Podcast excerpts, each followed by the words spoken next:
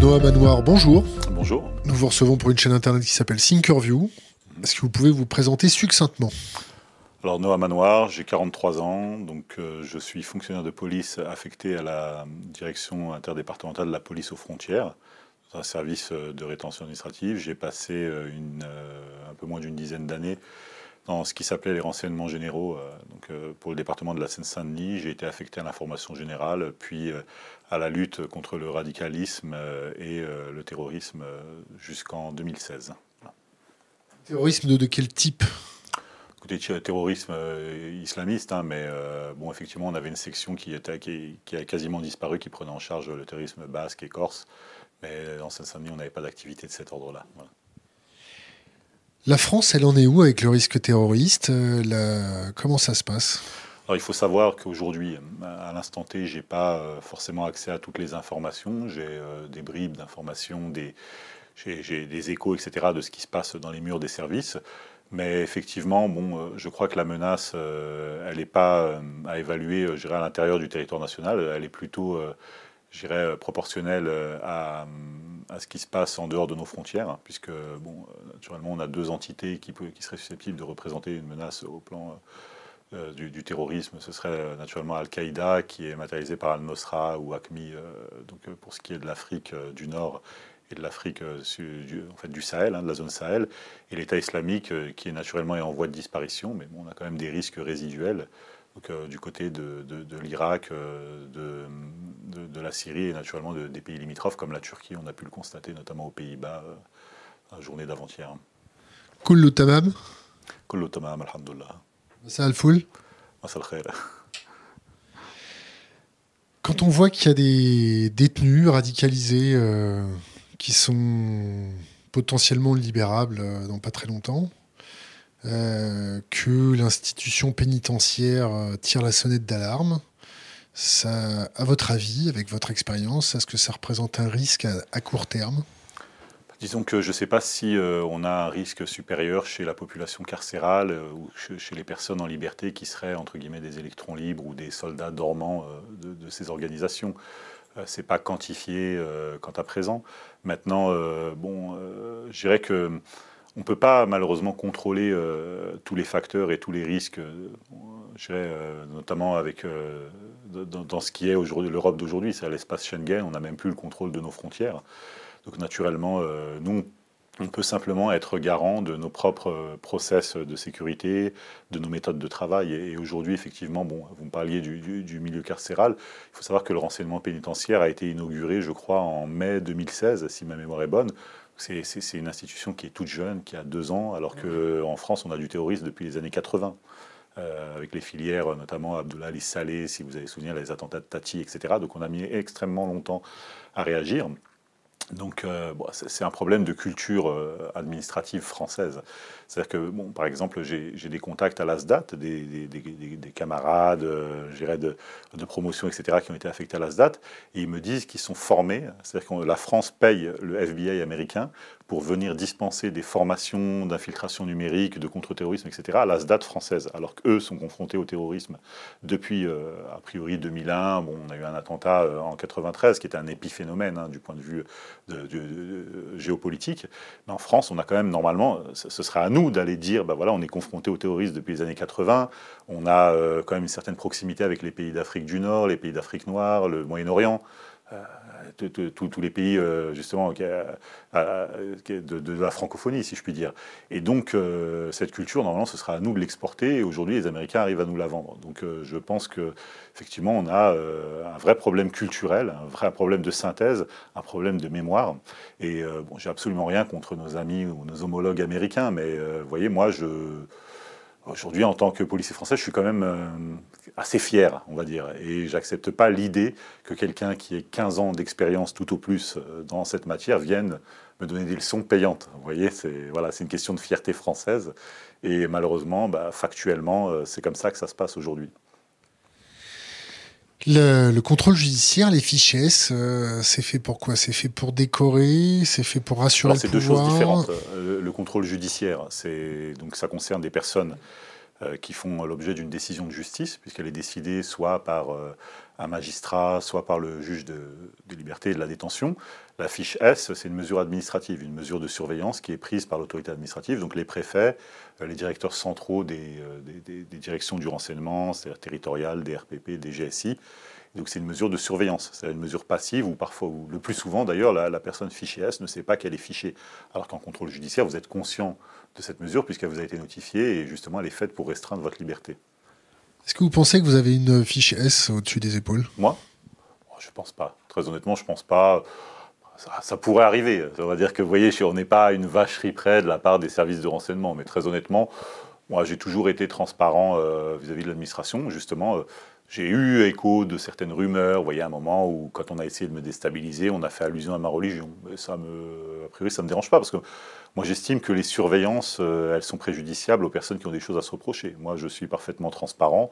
J'estime euh, être euh, irréprochable. Ça ne veut pas dire lisse ou blanc. On a tous nos défauts de caractère, de personnalité.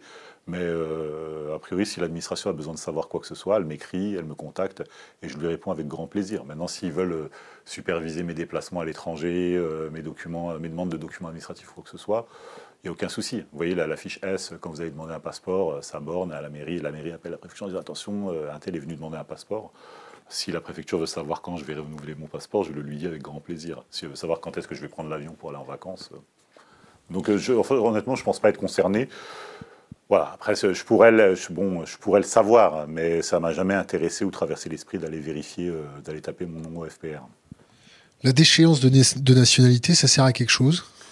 Moi, j'ai été euh, auditionné euh, par la commission euh, radicalisation qui avait été diligentée par le député Pietra Centra après les attentats de Charlie en 2015. Et j'ai été le premier, alors j'invite tout le monde à vérifier, hein, avant même le débat public, à me montrer partisan de cette mesure. D'ailleurs, on a déjà engagé dans mon service des mesures de déchéance de nationalité à l'encontre de deux leaders islamistes à l'époque. Euh, c'est dans le cadre de l'article 25, ce qu'on appelle l'article 25. On avait des personnes. Euh, en fait, aujourd'hui, c'est applicable. La déchéance de nationalité, elle est prévue par, euh, justement par, la loi pour les personnes qui ont été naturalisées dans, les dix dernières années. Au-delà de dix ans, on ne peut plus aujourd'hui procéder à, utiliser cette procédure, en tout cas. Moi, j'avais été partisan justement de l'extension de cette prérogative, euh, euh, notamment pour les binationaux, parce qu'on se rend bien compte que la majorité des gens qui sont passés à l'action, en tout cas à l'époque, étaient euh, des, des, repris de justice. C'est-à-dire que les Kouachi étaient déjà passés par la case prison, notamment l'un d'entre eux, en tout cas, était ressorti. bon, on avait eu aussi des délinquants de droit commun comme Mohamed Merah, mais bon, c'est, en tout cas, on avait eu des condamnés, des personnes condamnées pour terrorisme qui, sont repassées à l'action. Boubaker El Hakim, notamment de la filière début de Chaumont.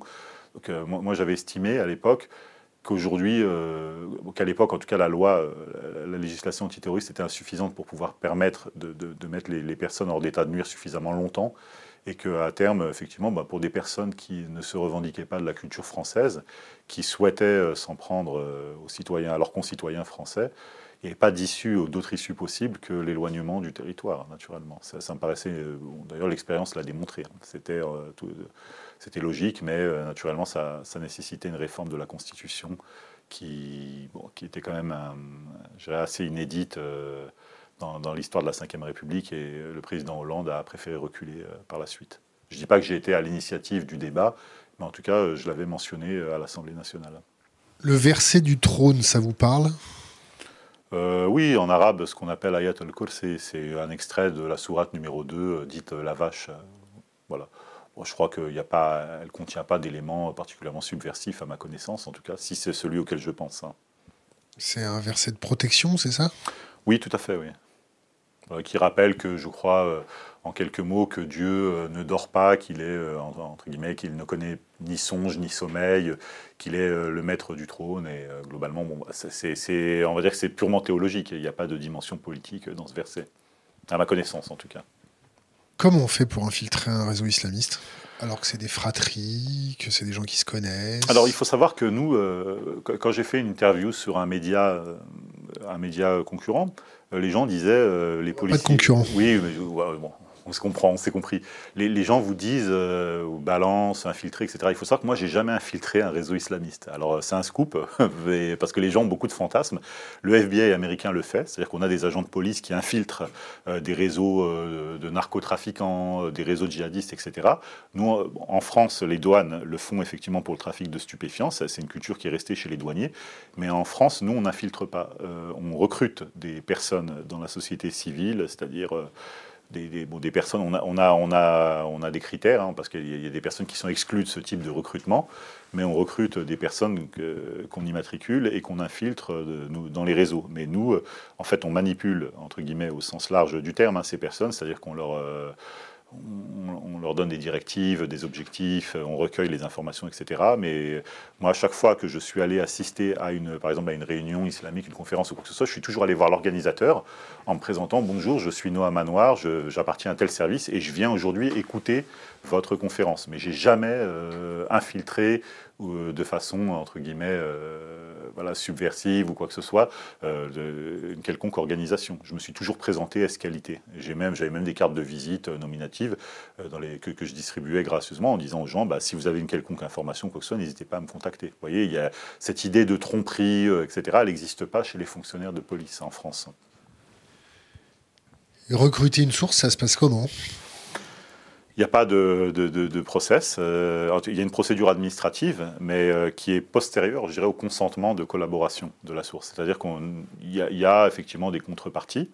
Euh, des remises de peine, des, des tournements de regard. On n'a pas, les services administratifs n'ont pas vraiment la main sur la justice. en tout cas, pas, pas, pas après je dirais, les décisions de justice. Il y a des contacts avec le parquet, naturellement. On ne couvre pas de délits. On ne demande pas aux gens de participer à des activités délictuelles. Ça, ça, ça s'est jamais fait. C'est-à-dire qu'on ne peut pas dire aux gens allez braquer une banque et puis ensuite vous revenez nous raconter comment ça s'est passé.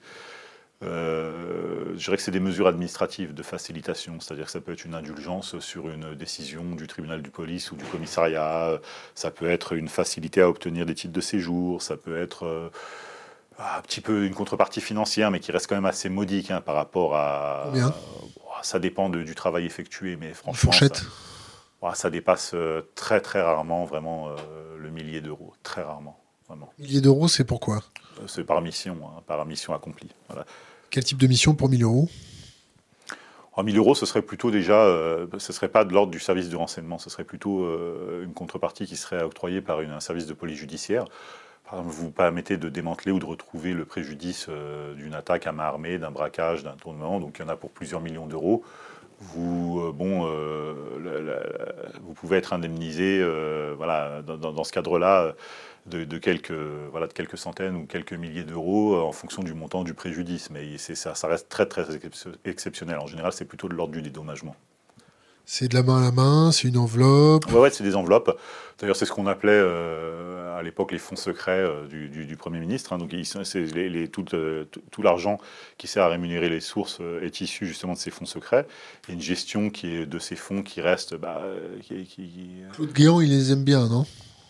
Écoutez, je sais pas, j'ai pas eu accès à son dossier, mais effectivement, j'ai cru comprendre que, bon, il y, avait eu effectivement quelque chose de cet ordre-là, sans aller chercher jusqu'à Claude Guéant, mon ancien, l'adjoint, mon ancien chef de service à la DRPP a d'ailleurs été euh, fait l'objet d'une mesure de répression administrative pour avoir été euh, pris la main dans le pot de confiture euh, après une utilisation frauduleuse justement de ces fonds. Ça fait l'objet d'un article dans le Parisien. C'est quoi son nom? Monsieur Nicolas Delef. C'est celui qui a été à l'origine d'ailleurs de mon départ, entre autres. Hein, on, on en reviendra. On reviendra sur ce sujet-là. Donc, donc la source, recruter la source. Quand vous levez un renard, euh, quand vous sentez euh, que ça va partir un peu euh, en couille, si je peux me permettre. Ah, si vous voulez, Comment se passe la, chaîne de commandement? En général, en général on n'aime pas trop entendre les mauvaises nouvelles dans la chaîne de commandement, non? J'en fais pas partie, j'en ai jamais fait partie, donc je ne sais pas comment c'est reçu, mais effectivement, euh, il y a euh, ce que j'avais appelé le, syndrome du médecin annonciateur, c'est-à-dire que vous annoncez des nouvelles, bon, euh, après elles sont naturellement recoupées, hein, parce que vous, vous, obtenez une information, il faut la recouper, il faut la vérifier, ensuite il y, y a un curseur, il y a toujours un curseur avec une évaluation justement de l'information, une évaluation du risque, et effectivement, les, décisions d'action, de, mise sur surveillance, ce n'était pas de mon niveau. C'est-à-dire que vous arrivez, vous dites, bah voilà, on a eu telle information, telle rumeur. le renseignement, de toute façon, c'est toujours, euh, la captation des rumeurs, en quelque sorte. Et ensuite, bah, y a, les, surveillances, elles sont extrêmement onéreuses. C'est-à-dire que quand vous mobilisez une équipe, un véhicule type sous-marin, euh, une équipe vidéo, une équipe photo, une écoute téléphonique, une surveillance numérique, ça a quand même un coût. Et donc il y a aussi le risque que bah, la surveillance ne soit pas concluante. Et ensuite, il faut en assumer la responsabilité, parce que quand vous mobilisez des moyens sur une cible, bah, il y a peut-être une cible ailleurs qui vous a été signalée et qui, elle, par contre, euh, risque de passer à l'action. Et donc, euh, il y a un travail de décision, et le, service de renseignement, c'est un service d'aide à la décision. Mais la décision est toujours de l'ordre, bah, au minimum, des préfets, euh, des chefs de service, des chefs de direction, et voire du politique, hein, parfois. Les points chauds en France, euh, les poches, les poches de terrorisme ou les poches de réseaux islamistes en France, c'est où? C'est vers Nîmes, c'est Marseille, c'est oh, Paris. Je dirais que disons que, disons qu'il y j'ai envie de vous dire qu'il n'y en a pas. Ça, ce serait trop simple de dire que ça se passe à tel endroit ou ailleurs. Aujourd'hui, euh, je dirais avec l'évolution du numérique, euh, notamment des chaînes cryptées, des forums de discussion, des réseaux sociaux, on, s'est aperçu que, ça pouvait euh, émaner de partout. Hein. Si vous prenez le cas, par exemple, de Ayman B, euh, celui qui avait tenté euh, à un moment de mettre, le feu d'incendie avec des bouteilles de gaz, une cage d'escalier dans un, immeuble du 16e arrondissement. Bon, il habitait une campagne de l'Essonne, c'est un village qui était géré par une gendarmerie, vraiment un village de quelques centaines d'habitants. Et pourtant, le message de l'État islamique avait réussi à lui parvenir à l'époque. Donc on s'aperçoit que ça a aussi concerné des personnes dans des banlieues, mais dans des villes assez éloignées. Maintenant, sur les filières de départ, on avait eu Lunel, dans l'Hérault, qui avait été particulièrement concerné, mais on avait la filière de Clichy-sous-Bois, Lagny-sur-Marne, qui avait aussi, euh, qui, avait quand même été assez, euh, avait, euh, d'un point de vue numérique, qui avait concerné quand même pas mal de monde. Et après, bon, bah, naturellement, toutes les grandes villes, hein, mais je crois que c'est un phénomène aujourd'hui, en tout cas au, point de vue numérique, qui est plutôt derrière nous que devant nous. Hein. Les départs en Syrie, etc., c'est plus trop d'actualité. Les, méthodes de communication entre terroristes, entre terroristes, c'est quoi? C'est du downgrade technologique, c'est une carte, une clé USB, c'est un message qui est fractionné entre trois personnes. Ici, vous parlez sur le territoire français ou Sur le territoire français, et c'est-à-dire un message de l'étranger qui est expédié en France. Est-ce que c'est comme avant, c'est-à-dire qu'il fractionne le message en trois personnes, et si vous n'avez pas les trois personnes, vous n'avez pas le message. C'est euh, de laisser des laisser très variable. Des, laisser, euh. laisser, des messages euh, sur des forums de discussion, sur des forums de jeux vidéo, sur les forums de chiens, sur les forums de toilettage pour chiens. je crois qu'il y a beaucoup de fantasmes. Euh, bon, à un moment, je sais que dans les, au début des années 2000, on avait eu, je crois, la presse s'était emparée d'un d'un sujet, je crois, dans lequel on avait un CD de Carla Bruni, dans lequel était renfermé un message, je ne sais pas si ça vous évoque quelque chose, je crois que tout ça, vous savez, le, côté un peu de James Bond, je crois qu'il est de l'ordre du fantasme. Aujourd'hui, ils se prennent plus autant la tête. C'est-à-dire qu'ils euh, ont des, forums de discussion, ils animent des chaînes euh, Telegram, par exemple, et ils disent bon ben voilà, euh, tu prends un couteau à pain, tu vas à la gare RER e la plus près de chez toi, et puis tu plantes un maximum de monde. Et puis ça se fait dans les 24 heures, globalement. je crois qu'après tout le côté espionnage, etc., il est plus de l'ordre du fantasme qu'autre chose. Après, effectivement, quand vous avez de l'armement lourd, comme sur ce qui s'était passé sur le dossier Glam, euh, il y a des messages qui passent via les chaînes cryptées en disant bah voilà il y a telle adresse vous avez trouvé bah, à l'époque c'était Aulnay-sous-Bois une Mégane dans le coffre euh, des armes lourdes à récupérer. Bon là il y avait effectivement des communications de cet ordre-là mais je pense qu'ils ont compris que les chaînes étaient infiltrées aussi et que naturellement euh, aujourd'hui c'est des portables jetables c'est-à-dire des puces à usage unique où ils envoient un message par puce on avait vu pour le 13 novembre par exemple et puis ensuite ils jettent le portable à la poubelle donc comme ça le numéro est difficile à intercepter voire impossible à intercepter, en tout cas à l'avance, et donc euh, il y a des communications qui se font de cet ordre-là. Après, euh, c'est quelque chose qui évolue sans cesse. Moi, j'y suis plus depuis un bon moment, hein, donc naturellement, euh, ça, ça a peut-être évolué entre-temps. Mera, l'infiltration, ils a bien baisé, non? C'est pas le seul. Hein. moi, aujourd'hui, si vous voulez, c'est un peu une douleur, en fait, que, que, je ressens à titre personnel. Parce que moi, je voyez, bah, aujourd'hui, j'ai lu la presse, euh, notamment l'actualité des services pénitentiaires, et puis vous apercevez que celui qui est passé, euh, Michael Chiolo, qui est passé à l'acte la semaine dernière contre des surveillants pénitentiaires, la veille, euh, les services de renseignement avaient la possibilité d'intercepter des communications qui, liées à des préparations justement de, cet acte. Et a priori, il était prévu autre chose. Il devait s'en prendre, je crois, du personnel d'enquête sociale ou je ne sais quoi. Et il a avancé son projet d'attentat. Mais la veille, il y avait eu effectivement des discussions qui avaient été interceptées, mais pas écoutées suffisamment à temps. C'est-à-dire qu'elles ont été écoutées le lendemain du passage à l'acte. Et donc, c'est ce qui a permis de mettre en œuvre, mettre en évidence en tout cas des complicités, notamment celle de de, M. Bailly, euh, qui était, je crois, qui faisait partie de la filière Cantorsi, qui était euh, incarcéré dans, la même prison. Et donc euh, Jérémy Bailly, hein, il me semble, qui est originaire de Seine-et-Marne. Et donc on s'aperçoit que finalement il y a eu un manque de réactivité des, services de renseignement. Je ne sais pas si c'est le renseignement pénitentiaire ou le renseignement intérieur, mais qui a encore permis. bon, mais, après on pourra revenir là-dessus. Mais Charlie Hebdo c'est exactement la même chose. Euh, le, comment dire, Saint-Étienne du Rouvray, pareil. Donc à chaque fois, finalement, on s'est aperçu qu'il y a eu des contretemps qui ont, qui ont malheureusement, je ne vais pas dire des, négligences, peut-être parfois des contretemps, mais qui ont, qui ont permis euh, que ce type de choses arrive, alors que dans la période actuelle, euh, on devrait cadenasser, verrouiller, faire preuve d'une réactivité exemplaire. Mais vous voyez, on a eu, euh, quand, il y a un problème d'ordre public, c'est-à-dire quelque chose qui concerne directement la population, qui est visible par la population, bon, ben, la réactivité, elle ne se fait pas attendre. Dans les 48 heures, on remplace le préfet, le directeur de, la sécurité publique, de l'ordre public, etc. Mais dans le renseignement, on n'a pas eu cette réactivité. Dans le renseignement, on a, cumulé les échecs. C'est clair et net. Moi, je vous le dis hein, très clairement, il suffit de prendre les dossiers, de savoir quelles étaient les informations à la disposition.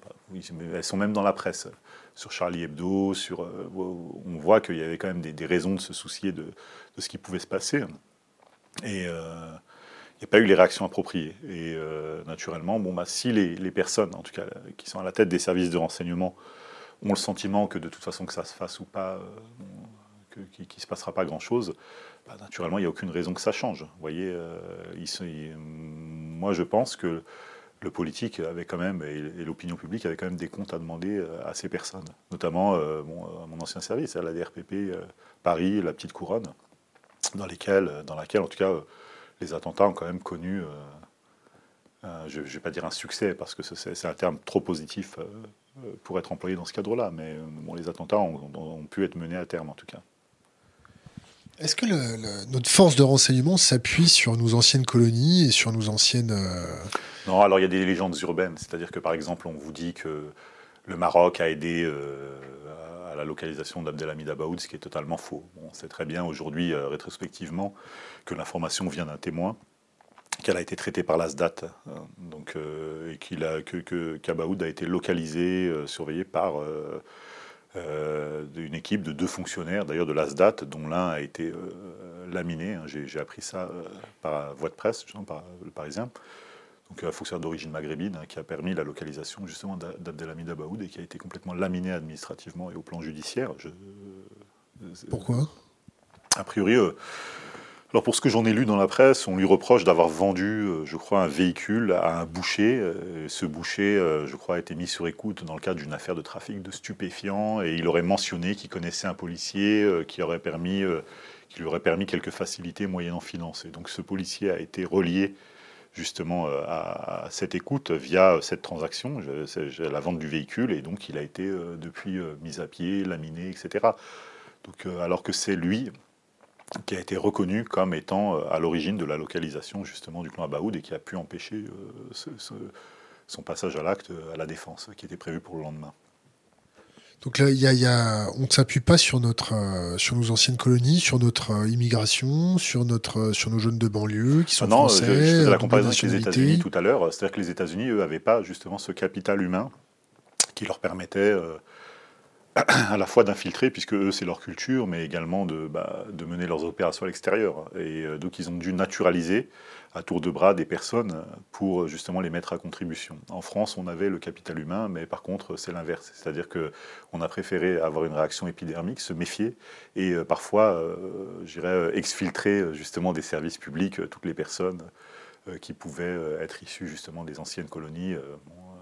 clairement, si vous regardez pour ce que j'en sais, si on prenait, euh, on élaborait une statistique sur euh, le nombre de déshabilitations, de refus d'habilitation secret défense sur les dernières années, je pense que les noms à consonance maghrébine ou africaine euh, seraient pour pas dire majoritaire, mais extrêmement présent dans, dans, les listes.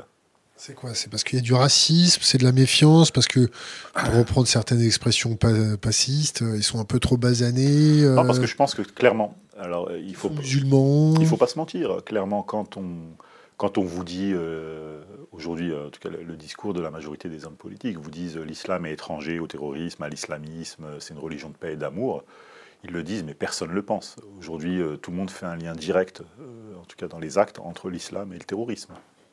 Très clairement. Donc aujourd'hui, quand vous êtes musulman, vous êtes suspect de, collusion avec tous les organes justement idéologiques, etc., tous les vecteurs d'islamisme ou de terrorisme. C'est-à-dire qu'aujourd'hui, euh, vous mangez avec vos collègues, vous mangez du poisson, on se dit, ah celui-là il mange halal, c'est bon, on l'a coincé, c'en est un. Vous voyez, c'est comme ça que, que ça se passe. C'est stupide. Pipo. Une, une takia, euh, ça, ça, se fait, non? Non, mais aujourd'hui, la question, la takia, la, la, c'est un concept qui, qui, qui, est revenu un petit peu à la mode sur les réseaux sociaux, qui, qui évoque la dissimulation, c'est-à-dire en temps de guerre, à la base, à la base c'était la dissimulation parce que bah, quand vous aviez, il y avait un risque vital euh, je, prends l'exemple par exemple de l'ancienne Andalousie, quoi que ce soit, où, il y avait un risque vital du fait d'être musulman, c'est-à-dire vous étiez musulman, vous étiez euh, éventuellement soit forcé à vous convertir, soit décapité, bon, vous étiez autorisé selon euh, la législation islamique, à euh, changer de religion euh, officiellement, mais à secrètement rester musulman. Vous voyez, c'était, ça le concept de takia.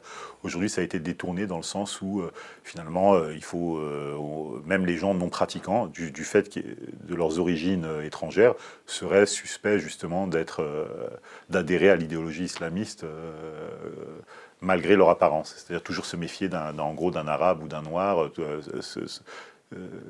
si bien qu'il soit musulman, justement, euh, tant soit peu qu'il soit musulman. C'est pour ça que les, terroristes du 11 septembre, la veille, euh, se tapaient des rails de coke et des putes Je sais pas. Franchement, je connais pas du tout ce dossier, mais bon, de toute façon, je vais pas faire de, je vais pas, je vais pas tenir de propos de globalisant ou quoi que ce soit. Mais si vous allez sur les Champs Élysées ou ailleurs, dans les, si vous fréquentez les nuits parisiennes, essayez de voir qui se tape des rails de coke et des putes. Bon, ce sera pas très éloigné de, voilà, en termes de profil des personnes qui ont perpétré les attentats du 11 septembre, si vous voyez ce que je veux dire. Voilà. quoi des, Saoudiens?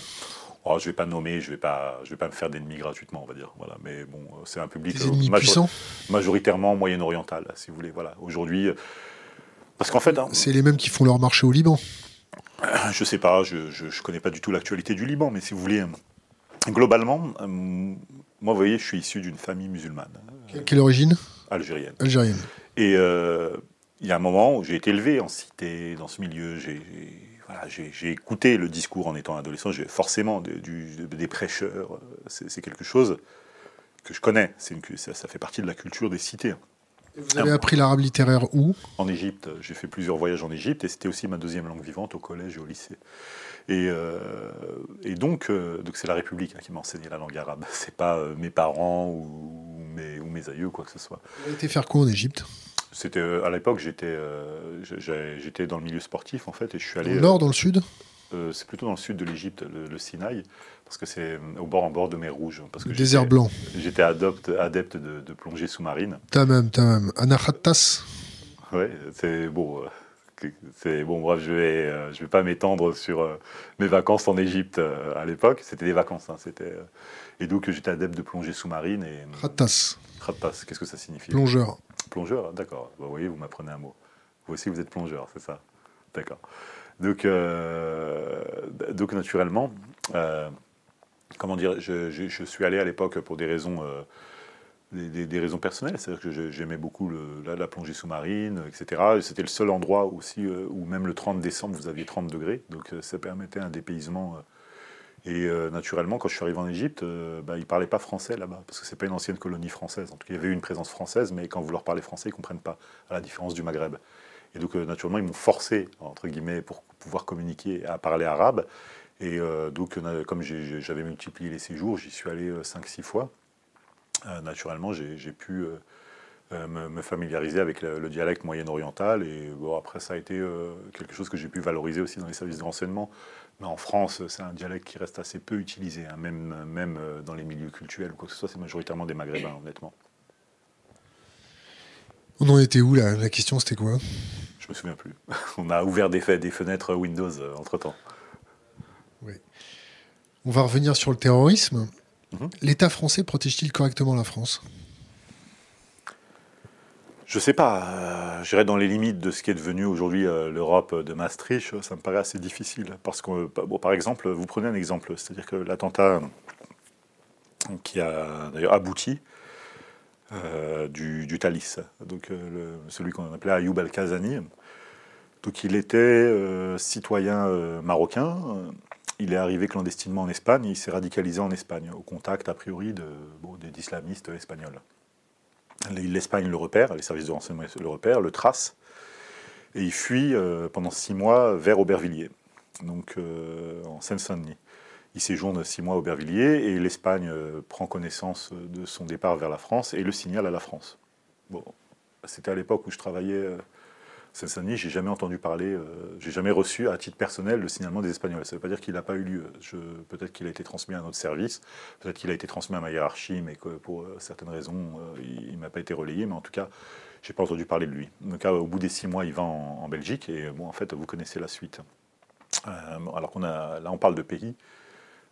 qui sont des pays de, de l'espace Schengen, justement. Donc le fait qu'on n'ait pas pu centraliser justement les fichiers euh, au plan européen, je dirais que, bah, a priori, ça, relève de l'aberration. C'est-à-dire qu'effectivement, il y a le secret défense, il y a le secret euh, des, fichiers, etc., le secret professionnel.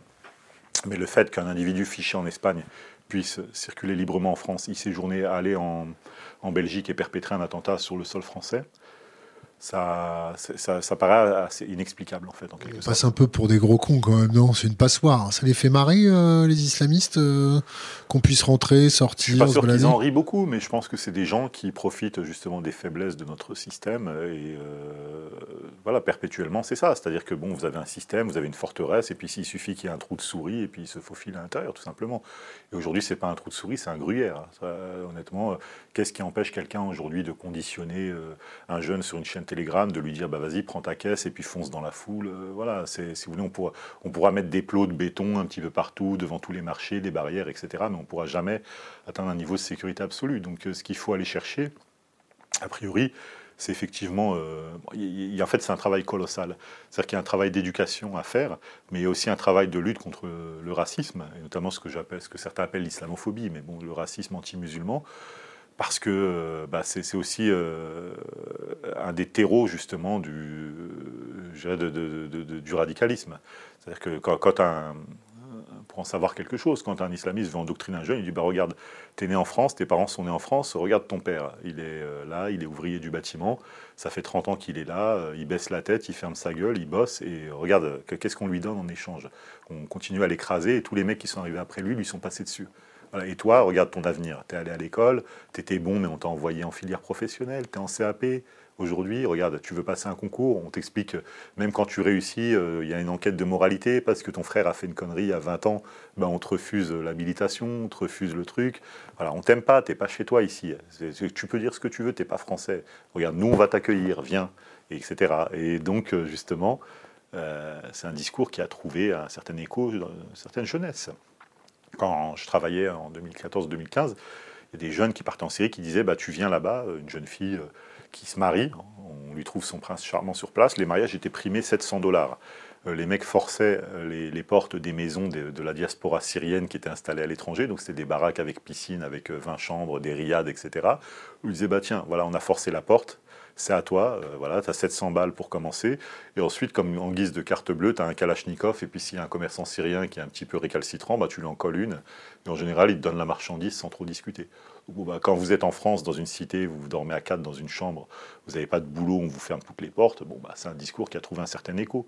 À l'époque, d'ailleurs, un peu encouragé par la diplomatie française, puisqu'on vous expliquait même jusqu'ici que bah, Assad était euh, vraiment un dictateur à faire tomber, etc., par tous les moyens. Bon, naturellement, les, jeunes, à cette époque, en tout cas, on pensait qu'ils avaient euh, la bénédiction de, l'État français pour pouvoir partir sur zone. C'est lourd, hein bah, moi, je prends ça avec une certaine légèreté, parce que mon boulot, c'est euh, la France. Ce qui se passe à l'extérieur, c'est effectivement dramatique. D'ailleurs, c'est une posture qui a été souvent incomprise par des gens de mon entourage, etc., qui disaient Tiens, t'es t'es pas solidaire de la Palestine, de, l'Algérie, du Maroc, etc. Leur dis, bah non, mais pour moi, c'est secondaire. Moi, mon boulot, c'est la sécurité intérieure. Après, l'extérieur, c'est important, mais il y a d'autres personnes payées pour ça. Il y a de l'infiltration islamiste dans les forces de l'ordre, dans l'armée? Ça arrive, mais c'est extrêmement. L'armée, je ne sais pas. bon, mais c'est en tout cas dans les forces de l'ordre, on a eu deux cas significatifs. après, il y a un fantasme qui parle d'une trentaine de personnes, etc. Après, les dossiers sont à éplucher, mais franchement, je ne crois pas qu'il y ait eu de danger immédiat. bon, j'ai eu connaissance d'un ou deux cas, c'était même un peu limite c'était un peu du baratin. Bon, vous savez, je vous ai dit que j'étais d'origine algérienne. Dans les années 90, quand on avait eu des soucis euh, sur le territoire algérien, ben, quand, un gars avait un problème de voisinage depuis quelques années euh, parce que le mur était un peu trop haut ou quoi que ce soit, il allait voir la police et il disait attention, euh, il est sorti, il a discuté en arabe, il a dit Allah Akbar, etc. Vous voyez, même en Algérie, ça se faisait. Donc en France, ça arrive. C'est-à-dire que quand on veut tuer son chien, on dit qu'il a la rage. Donc je pense que la police est une organisation pour le coup infiltré avant tout par l'extrême droite, avant d'être infiltré par euh, l'islamisme ou tout ce que vous voulez. Et naturellement, euh, je suis en bonne position pour savoir qu'aux yeux de quelques collègues, euh, les fonctionnaires d'origine maghrébine n'y sont, sont pas toujours les bienvenus. Et c'est un petit peu facile de, porter ce type d'accusation. Ça existe. On a eu un cas, le cas d'un fonctionnaire d'origine africaine au Kremlin-Bicêtre, qui clairement a, partagé des fichiers, etc., qui faisait l'apologie euh, je crois, de l'attentat de Magnanville. Et donc euh, c'était inadmissible, donc il a été condamné et placé en détention euh, pour ces raisons. On a eu également une personne qui a dû, je crois, être infiltrée par... c'était pas de son plein gré, c'était une personne du fort de Rony, je crois une française convertie à l'islam, qui fréquentait un proche de Koulibaly, qui, je crois, qui, avait noué une relation amoureuse avec cette personne et donc qui avait été écartée des services de gendarmerie. Après le reste, on vous dira toujours qu'il y a eu un tel, un tel, un tel. Mais ça, je crois que c'est pareil, il y a une instrumentalisation de ce type d'informations. Euh, par exemple, le jour où on a voté la loi euh, dite Colomb, vous savez, le texte euh, sur l'état d'urgence, je crois que c'était le 23 octobre 2017 de mémoire, donc la loi du 23 octobre 2017. Bah, ce jour-là, c'est-à-dire que la loi a été votée un lundi, le vendredi, on vous dit euh, attention, il y a un type qui, finit sa scolarité, la 245e promotion de gardien de la paix. C'est un ancien ADS qui, avait été fiché S pendant trois ans. Donc on nous sort ça comme ça. Bah, ok, très bien. Donc moi je décortique l'information. Je le connais pas, le type, hein, je ne sais pas qui c'est. Donc euh, je regarde. Et on s'aperçoit que quand il a été ADS, il a fait l'objet de signalement de la part de ses collègues. Ils l'ont placé, ils l'ont fiché S pendant trois ans, ils l'ont surveillé, ils l'ont collé ils n'ont rien trouvé. Donc ils ont levé le fichage et en fait il a passé son concours de la paix, il l'a réussi. Il y a eu une enquête de moralité des services de renseignement. Comment ça se passe une enquête de moralité? Bah, Il le convoque, euh, il lui demande ce qu'il a à dire, il lui pose euh, tout un tas de questions sur son environnement familial, etc. il y a une enquête qui se fait dans le premier cercle, c'est un cercle familial, etc. Une enquête sur ses antécédents s'il en a. Et euh, donc ensuite c'est soumis au préfet. L'enquête ça se passe comment? C'est il se déplace, si on pose des questions. C'est lui qui se déplace en général, c'est lui qui est convoqué, puis ensuite il y a des passages fichiers, ce qu'on appelle un criblage. Donc on, euh, on lui pose la question est-ce que dans votre famille il y a des gens qui se livrent à des activités illégales? Est-ce qu'il y a quelqu'un qui est un passif Est-ce que vous, vous avez euh, quelque chose à vous reprocher? Puis ensuite il vous dit oui ou non.